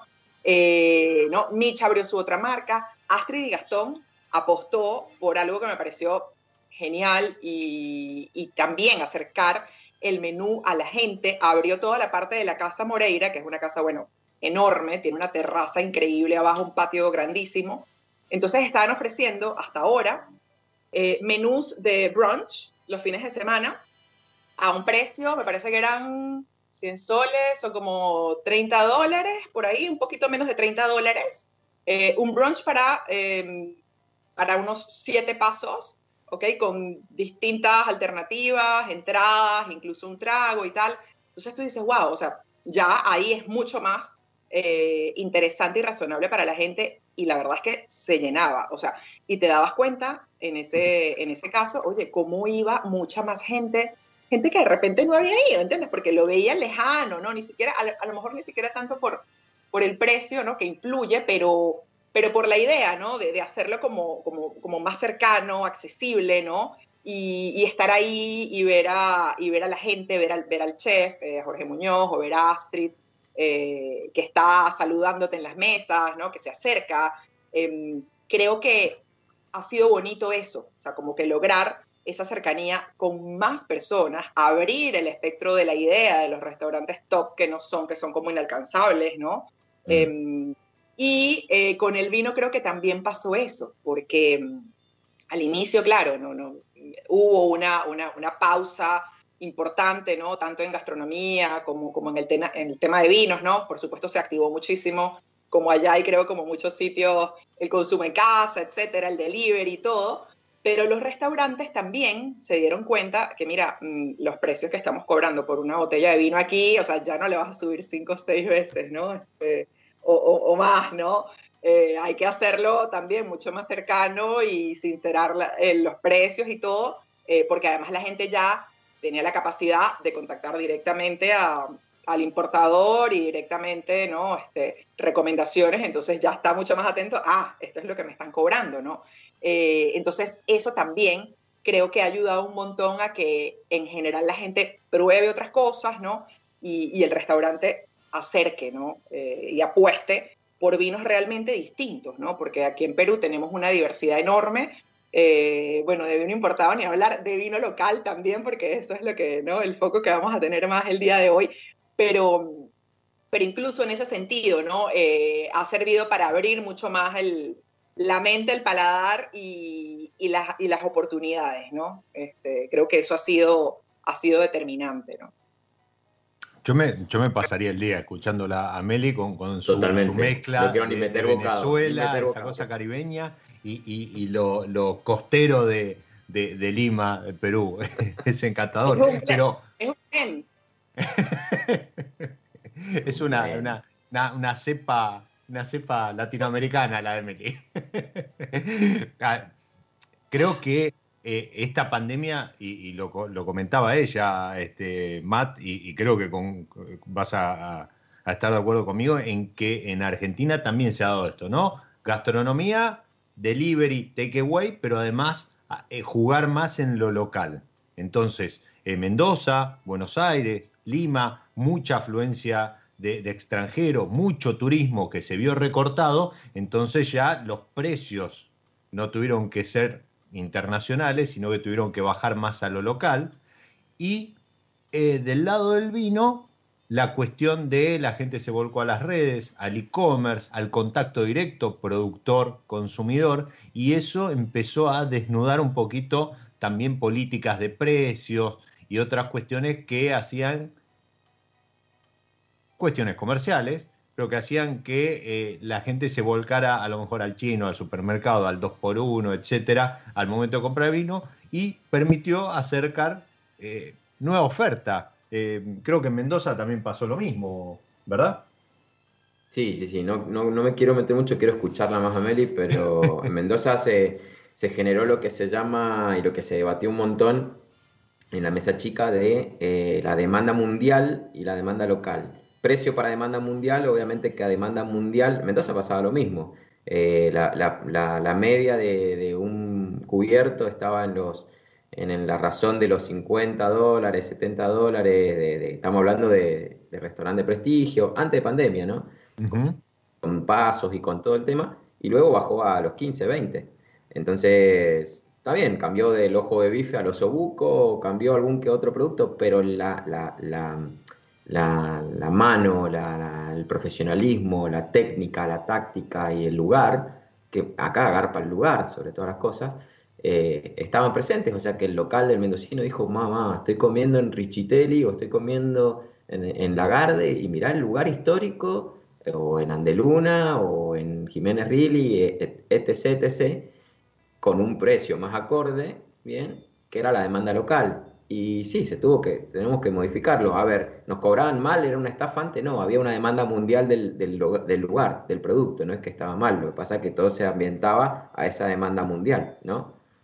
Y al precio, sobre todo. Y claro, y te das cuenta que la gente, o sea, la gente local es lo que yo les decía, por ejemplo, chicos, o sea, ya esto de repente, pero, pero es la realidad, o sea, que, que dos de los grandes cocineros de acá hayan visto como alternativa el pollo a la brasa, ¿no? O sea, obviamente no es cualquier pollo a la brasa, ¿entiendes? Pero es lo que la gente come. O sea, aquí todos los domingos la gente come pollo. O sea, hay cola en los supermercados para comprar el pollo a la brasa. ¿Ves? Entonces es como, Mm, ¿sabes? ¿Cuál es, dónde está realmente la, o sea, cuál es la realidad, ¿no? Y creo que en el tema del vino, eh, si hablamos de realidad de consumo, bueno, entrando un poco en eso, ¿no? Aquí en Perú eh, sigue siendo eh, prácticamente el 80% del consumo en general el vino Borgoña, entre comillas, ¿no? Que eh, no es vino porque no se hace con vitis vinífera, ¿no? Este, pero es vino dulce, o sea, es el dulce. Y es el grueso de lo que se consume en Perú, ¿no? De hecho, ayer lo hablaba con, bueno, con mi amigo Pepe, que, que Diego lo ha entrevistado y todos ustedes lo conocen, creo, los dos, bueno. Eh, y me decía, nada, Meli, o sea, la Borgoña sigue siendo el reto, ¿no? Este, de, que la gente salga de eso y entre realmente en el, universo del vino como tal, ¿no? Este, pero finalmente es el grueso de la población y tampoco podemos eh, castigarlas por eso, ¿no? O sea, en muchos casos a mí me ha tocado, yo he escrito en el Trome, que es un diario, es el diario probablemente de mayor distribución eh, aquí en Perú, y es un diario que lee todo el mundo, ¿no? sobre todo el, grueso de la gente. Y, y, yo hice una página dedicada a, este, a esta bebida, ¿no? Este, que llaman Borgoña, porque es importante, o sea, es importantísimo porque está en, ya en, el, en, la idiosincrasia de la gente que se ha acostumbrado que el paladar dulce en algún momento pues conectó con eso uh -huh. y hasta ahora grandes productores, eh, en el caso por ejemplo de Queiro, que es, un, que es un productor de mucho volumen, bueno, la Borgoña representa un porcentaje importantísimo de, de lo que producen y del ingreso, ¿no? Y como los he escuchado un poquito hablando antes, eso también da pie y caja, por supuesto, para hacer las otras cosas, ¿no? Este, para hacer ya el, el vino fino, etcétera, y desarrollar los viñedos y, demás, ¿no? Eh, entonces, bueno, creo que por ahí yo, yo vivo aquí hace casi nueve años y, y es mucho de, o sea, de, mostrar, de educar, de comunicar y, y, va evolucionando y la gente se va atreviendo, ¿no? A pasar un poco de, de, de lo dulce a lo menos dulce y, y, a lo seco y todo, pero aquí eh, creo que esa evolución eh, ha, sido, ha sido importante, ¿no? Porque tuvimos una brecha eh, muy grande de, de, tiempo, de espacio, donde probablemente no estaba atendido, ¿no? El, el, el tema del vino con, como con conciencia, ¿no? Eh, y, y, bueno, ahora, ahora eso, eso ha cambiado, ¿no? Eh, hace ya cinco años más o menos, tal vez los tres últimos años con más fuerza, sí se está apostando a nivel gastronómico también por vino peruano. Cuando yo recién llegué me acuerdo que, o sea, hace ocho años no se ofrecía vino peruano, o sea, en los restaurantes ni hablar, en, en, en, Central, ni Mayo, ni nada, cero. O sea, le preguntabas a algún sommelier y te decía que no, o sea, no tomes vino peruano, no hay forma, ¿no? Todavía pasa un poco menos, pero a mí eso me sorprendía, ¿ves? Porque claro, yo venía de, de afuera y eso, y, lo primero que, que, yo pensaba era, bueno, nada, hay que ver qué hay aquí, hay que probar, ¿no? Y, y me acuerdo mucho en una degustación que hicimos en mi casa en ese momento, ¿no? Este, le dije a algunos amigos, invité a, a, Pepe, a Greg Smith, que en ese momento estaba como sommelier de Central, ¿no? Y, y, un par de referencias más. Y dije, nada, vamos a probar lo que hay. Fuimos al, al supermercado, compramos blan todos los blancos que vimos y los tintos, ¿no? Obviamente en ese, en ese momento de bodegas grandes, pues, ¿no? Este, Queiroz, Tabernero, Atacama, etcétera. Este, y, hace, y hace ocho años, de verdad que, mmm, ¿sabes? Estábamos así como, escucha, este, tal, no está como oxidado, no está muy bueno, ¿no? Este, y bueno, pero es la verdad, ¿entiendes? Y, y, y nada, y en ese momento me acuerdo que, que, que, Pepe, bueno, trajo esta botella de vino, nada, una botella, ya, este, de un vino con un color sospechoso, ¿no? y éramos como, Pepe, ¿qué es eso? No, pruébenlo, pruébenlo y tal. Y eso era 2012. Eh, y ese vino fue el que, digamos, el inicio de Quebrada de Huanco, que es el 100% quebranta que él produce en Cañete wow. desde ese momento. Y fue, nada, cambio total de, de, todo lo que habíamos probado, ¿no? Este, de repente no porque estuviera demasiado bueno, ¿entiendes? Pero era totalmente distinto mm. y, y, te daba como simplemente otra dimensión, ¿no? Decir, wow, pero ya va, el, el, aquí el aroma es mucho más a, a, no sé, a pecana o tal, y te recordaba a la uva, o sea, a la quebranta en este caso, ¿no? Eh, entonces, y, y, y, de que nos dimos cuenta que no era nada nuevo, en el sentido de que en realidad los pisqueros y las bodegas normalmente tienen eso, o sea, en su casa, ¿no? O sea, en el momento que están produciendo, haciendo el pisco y tal, siempre tienen su vino este, base ahí, eh, pero claro. no se habían lanzado, no se habían atrevido a, a, realmente ofrecerlo, a verlo de manera seria, y eso es lo que ha ido cambiando y evolucionando un poco en los últimos años, sobre todo en los últimos tres años, ¿no? que ya pequeños productores, muy chiquitos algunos de ellos, eh, están atreviéndose ¿no? a mostrar un poco más lo que tienen, ¿no? Eh, hacer algunos cambios, eh, incluso también en imagen y todo.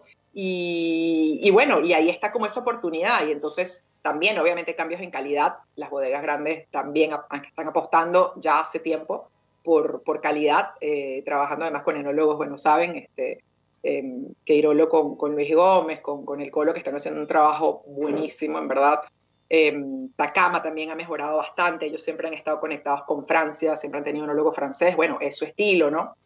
Eh, y, y, así, ¿no? O sea, ya ha habido mucho por esas apuestas. Eh, entonces se está abriendo mucho más el, el, espectro y los restaurantes ya ahora sí es otra cosa, ¿no? Ya uno no llega y te sirve vino peruano en el menú de degustación, ¿no? De, de, Central y de Astrid Gastón y todos tienen. De hecho, bueno, tengo, bueno, aquí un par de, de cositas para mostrarles, este, de vinos. Em, entonces, eso es como, eh, o sea, evolución, ¿no? Evolución, pero, bueno, no sé, no, no quiero encadenarme mucho. Este, creo que, yo siempre digo que en Perú, en Perú eh, sucedió la inversa que en Argentina. En Argentina, como que primero fue la revolución del vino, ¿sí? Este, de, cambió, cambió de estatus, estilo, eh, salimos al mundo y demás, y ahí se empezó a sumar la gastronomía, porque eso como que llamó la atención incluso de chefs como algunos de los que mencionaba, este, Micha, bueno, Micha no, no, no sé, pero bueno, Astrid y Gastón, em, incluso las bodegas apostaron a gastronomía en bodega y se empezó a trabajar para acompañar el vino. En Perú, una gran gastronomía, ¿sí? Eh, siempre se destaca la, fusión de eh, lo, inca, lo este, colombino, lo, autóctono, ¿sí? de, pueblos originarios del Perú, con la influencia eh, japonesa, por ejemplo, además toda la oferta de mar que tienen, pero el vino, como vos decías, ¿no? No se ofrecía vino peruano.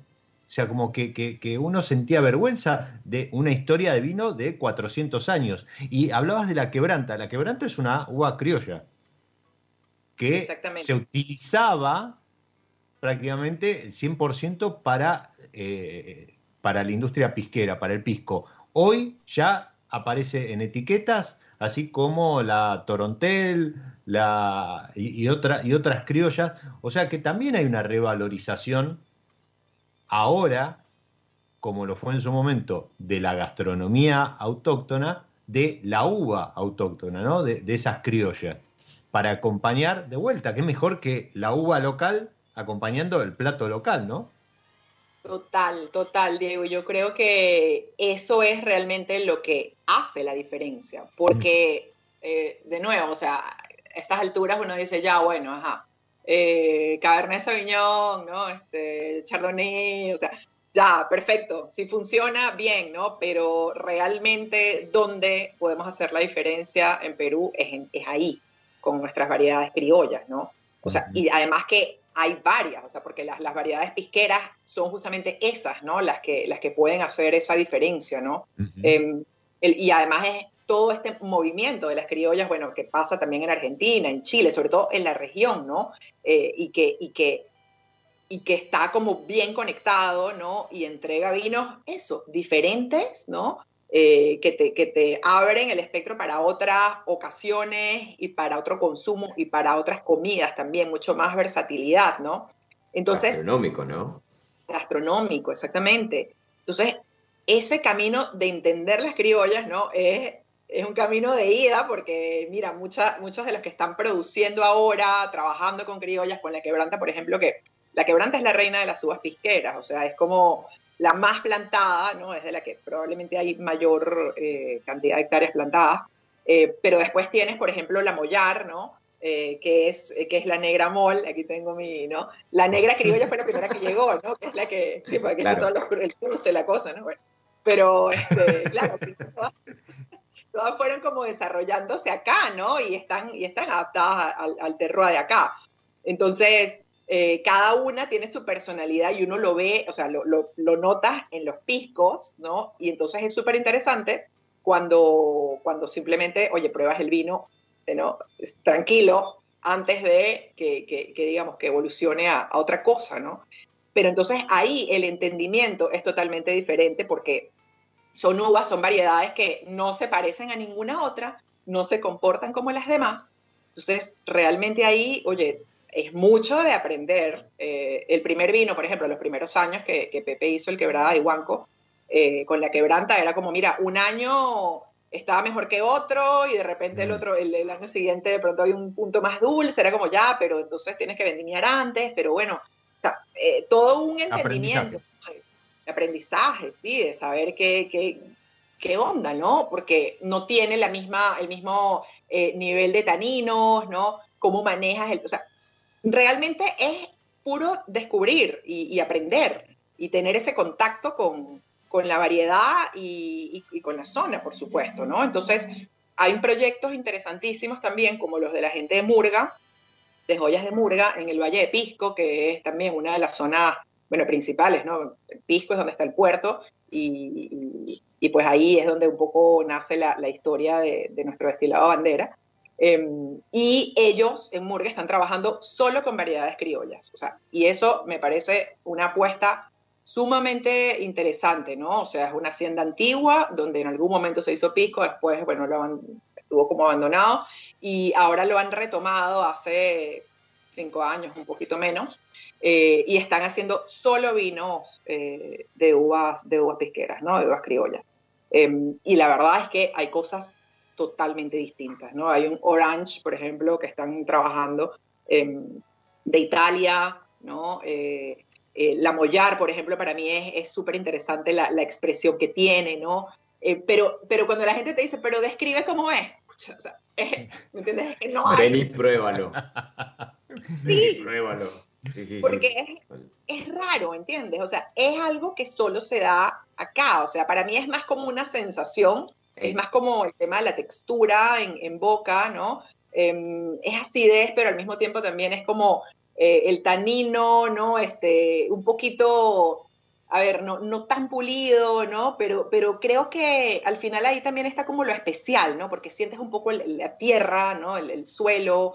Eh, en el caso de Ica, por ejemplo, bueno, Pisco también, o sea, hay cercanía claramente al, mar, ¿no? Este, por la costa, entonces hay un punto este, como de textura a veces un poco salina, eh, que son particularidades, ¿no? O sea, y claro, si no lo sabes, de pronto te podría parecer, te puede parecer raro, ¿no? Eh, extraño eso, pero en realidad tiene que ver, ahí es donde dices, bueno, ya, terroir, ¿no? O sea, entender eso eh, y, verlo por lo que es, ¿no? Este, tampoco para, para después no confundir y decir, no, está malo, ¿no?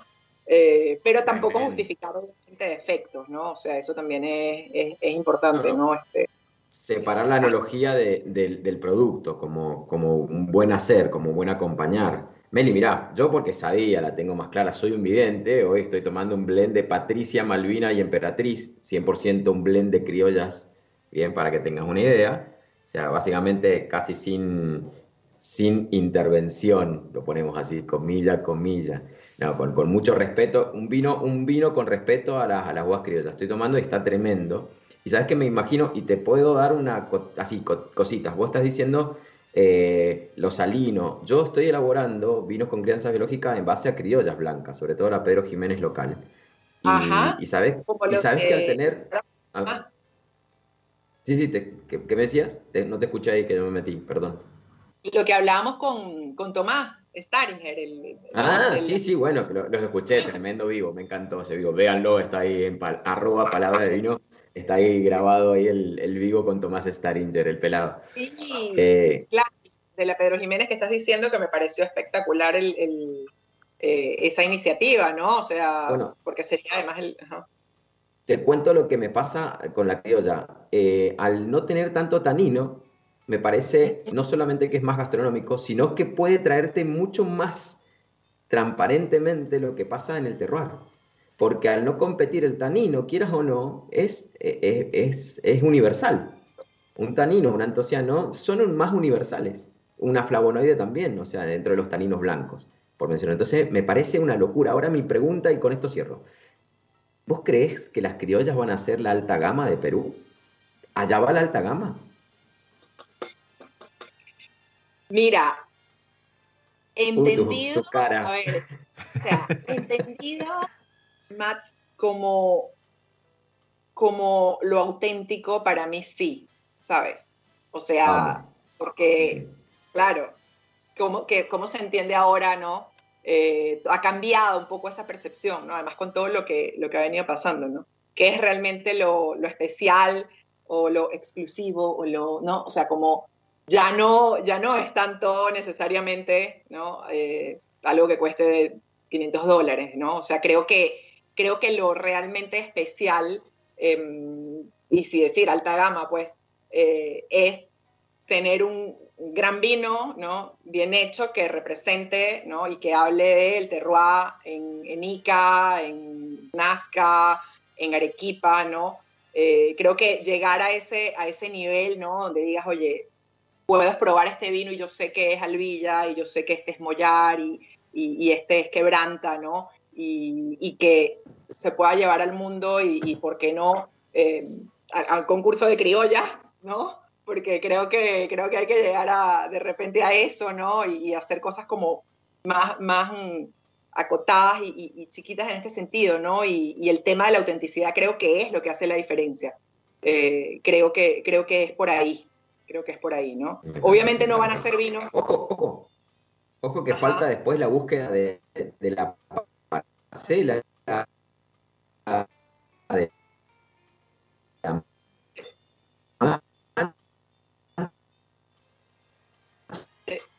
te escucho, no, no se te escucha. te escucha, se escucha entrecortado, Matt. Eh,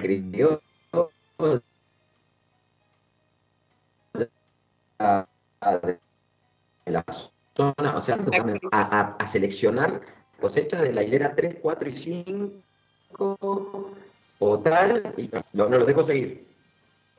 Ok, no, creo que lo, lo que lo que comentaba decir, bueno, tenemos identificada la criolla, la uva, esto que vos mencionabas, Meli, pero además después viene la otra búsqueda, ¿no? Además de la parcela, la hilera, el lugar, que eso se muestre en el vino, esto que hablábamos hace un rato, ¿no? De vinos transparentes, no, no solo, o honestos, no solo por el hecho de que tengan poca intervención, sino que hablen del lugar.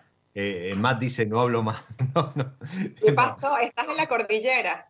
Mira. exactamente, eh, totalmente, Diego, es exactamente, y eso es, Matt, puedes hablar, em, eso es justamente eh, lo que viene después, ¿no? Y, lo que, y lo que corre un poco en paralelo también, ¿no? Porque, em, a ver, mira, me pasó, por ejemplo, cuando fui a visitar a um, Fernando González, aquí tengo la botella.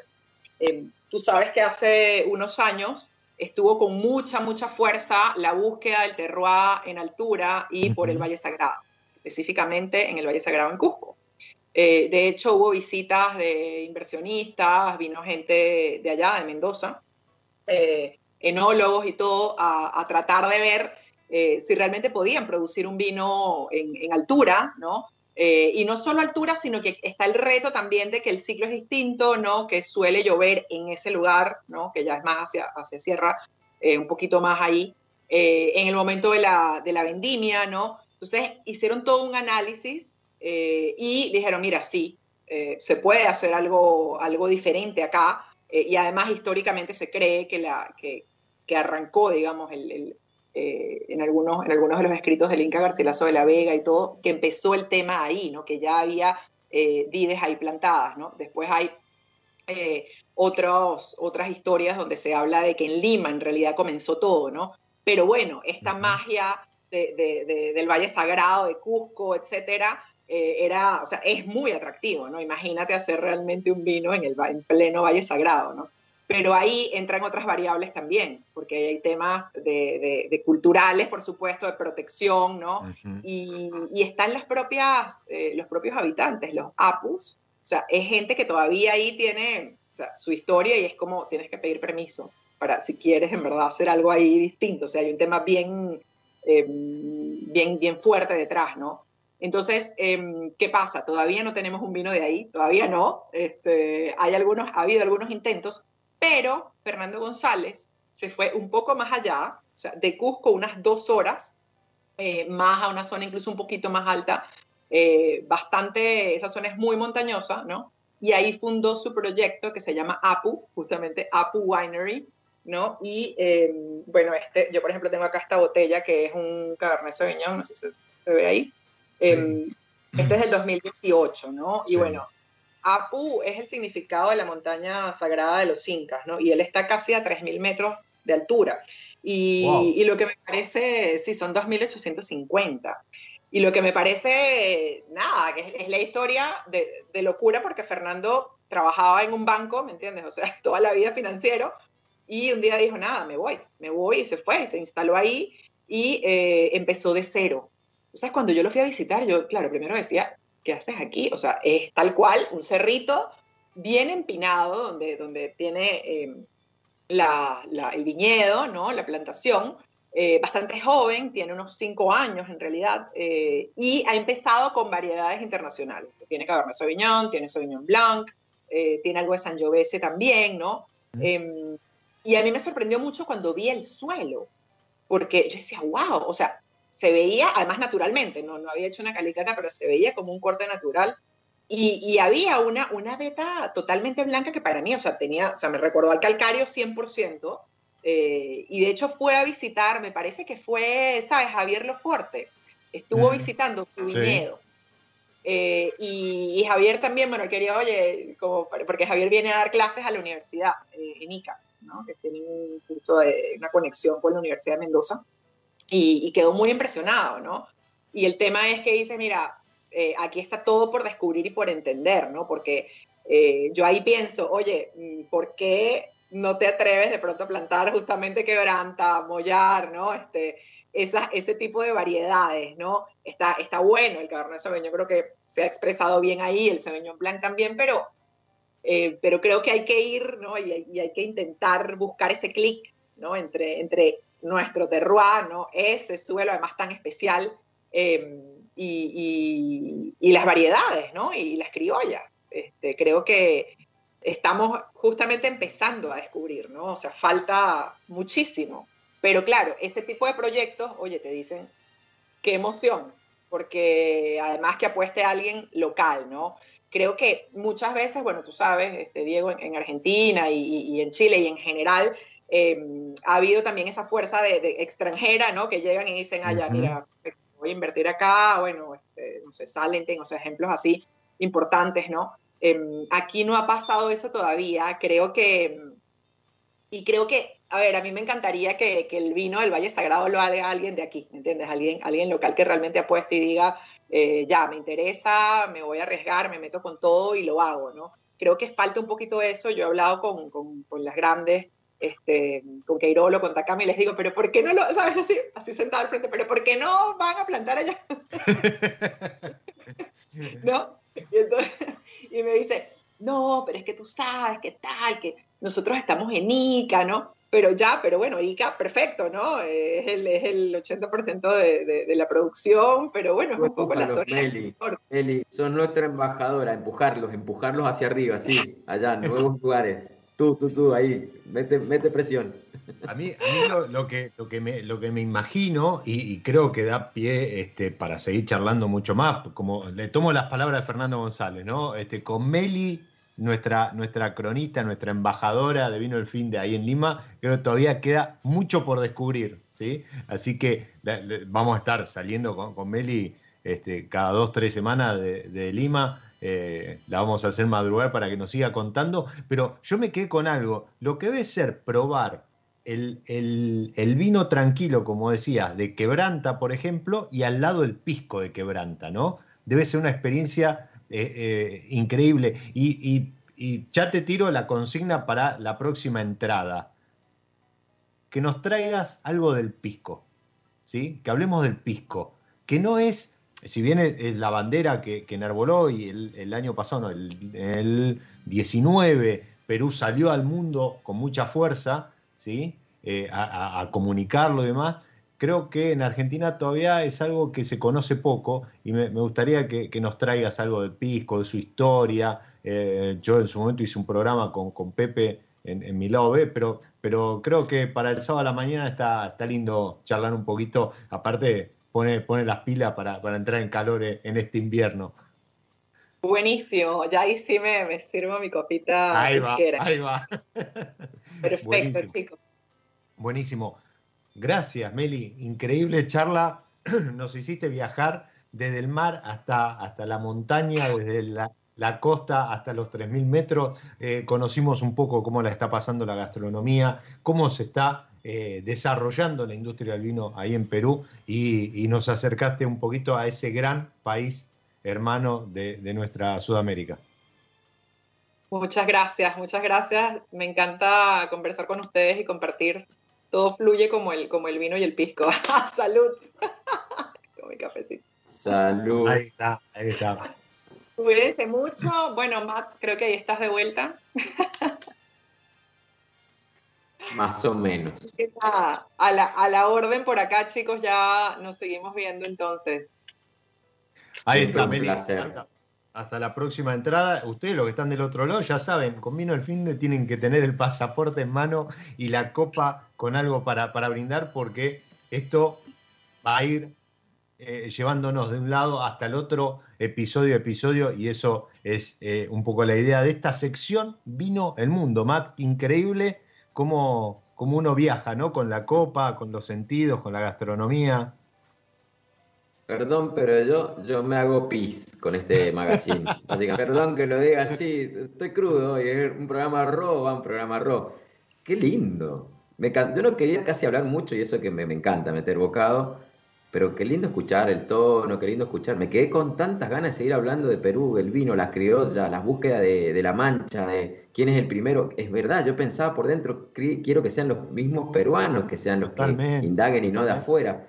Qué lindo lo que se viene en el mundo del vino, lo que se viene, Diego. ¿ah? Lo que se viene y lo que se viene. La parte... Vino fin de, yo me quedé con ganas de pollo a la brasa, que seguramente, como decía por ahí, creo que Hernán en, en, YouTube, en, el chat, no, no es el pollo que, el pollo que, consumimos pues, seguramente acá en Buenos Aires o, el que se consigue en el supermercado, pero, pero qué lindo conocer un poquito más de la gastronomía de un lugar tan, tan emblemático a nivel mundial como es Lima, ¿no? Referente de, todos los, que estamos acá en el, Cono Sur. Estamos siempre mirando a la gastronomía en, Lima, en, Perú, porque es como que marca tendencia. Eh, en, Buenos Aires, por ejemplo, se ha llenado de, restaurantes peruanos, comida fusión y, demás, y creo que, un gran impulsor de eso ha sido eh, el movimiento que se ha dado en Lima. Y buenísimo esto, ¿no? Que empiecen a ofrecer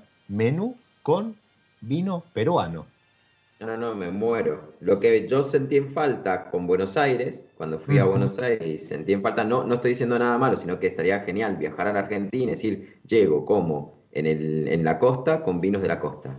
Qué tremendo, para mí eso no tiene, no tiene comparación. Y fíjate, en la lectura que vos hiciste y la lectura que yo después, de acuerdo a lo que vos hiciste, me acoplo y emulo. Eh, Perú empieza con la gastronomía, lo que al ser humano fue lo, primero, convertir la comida de como para alimentarse, sobrevivir y después como, como algo súper gastronómico de, de, sibarita y de, disfrute. Después pasaron, en vez de pasar a la, bebida fermentada, la chicha, como algo tradicional, pasaron al destilado. O sea, su fuerza después de la gastronomía es un pisco, es un destilado, algo que viene después con el tiempo y la tecnología. Y del destilado bajaron al vino, o están bajando el vino. A ver, tremendo los caminos, los caminos eh, distintos que puede tomar cada país, totalmente diferente al nuestro. Vos lo mencionaste. Mendoza sobre todo, y en esta parte eh, vitivinícola, el vino primero y la gastronomía ahora tratando de, alcanzándolo y estando a la par. O sea, y, el, y el, destilado que, que, alguna vez tuvimos, hoy están en jeans y qué sé yo, pero todavía muy por debajo perfil, muy tras bambalinas, nada reconocido a nivel mundial, pero bueno, con unos productos tremendos. Pero, haciendo camino, haciendo camino. Pero haciendo camino. Qué lindo programa, Diego. Y además, eh, vino sin intervención, viticultura libre, criolla, eso es algo que nos une con Perú y, prometo, este fin de semana me pongo las pilas y ya que hablamos tanto de criolla, finalmente sortear esta de Les Astronaut, que tengo hace un par de programas, gentileza de, de ver de vino, Así que eh, entre hoy y mañana ya lo subo a las redes eh, de Vino el Finde, eh, en la de Mat, en la de Milove.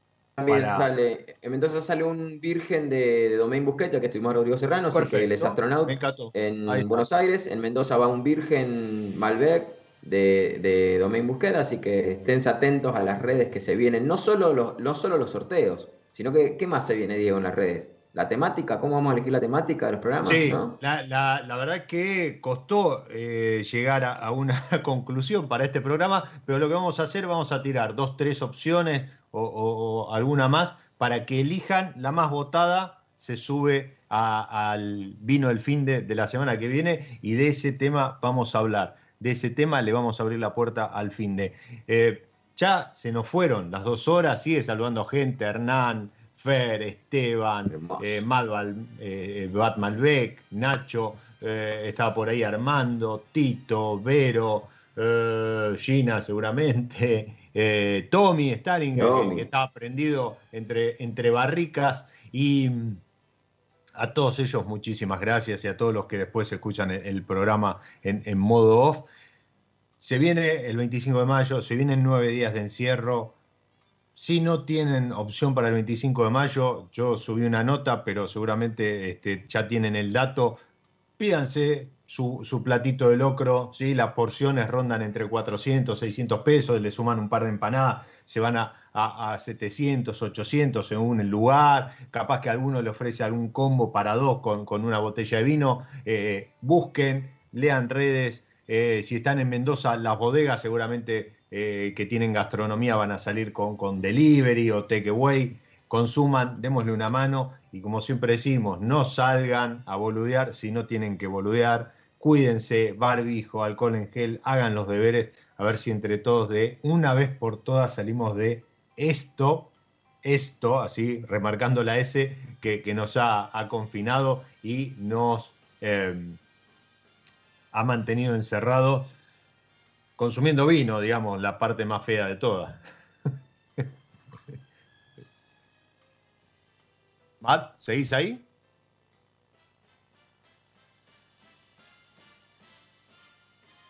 Lo despedimos a Matt, que estaba con algún problema de, audio. Los despedimos hasta la semana que viene. Muchísimas gracias, Mati, en la operación. Muchísimas gracias, Radio Monk. Y a todos que tengan un muy buen fin de, porque llegó el sábado y vino el fin de. Chao. Vino el fin de. Primer magazine federal del mundo del vino. Sábados de 10 a 12. A seguir disfrutando. Hasta el próximo encuentro. Vino el fin de. Radio Monk. El aire se crea.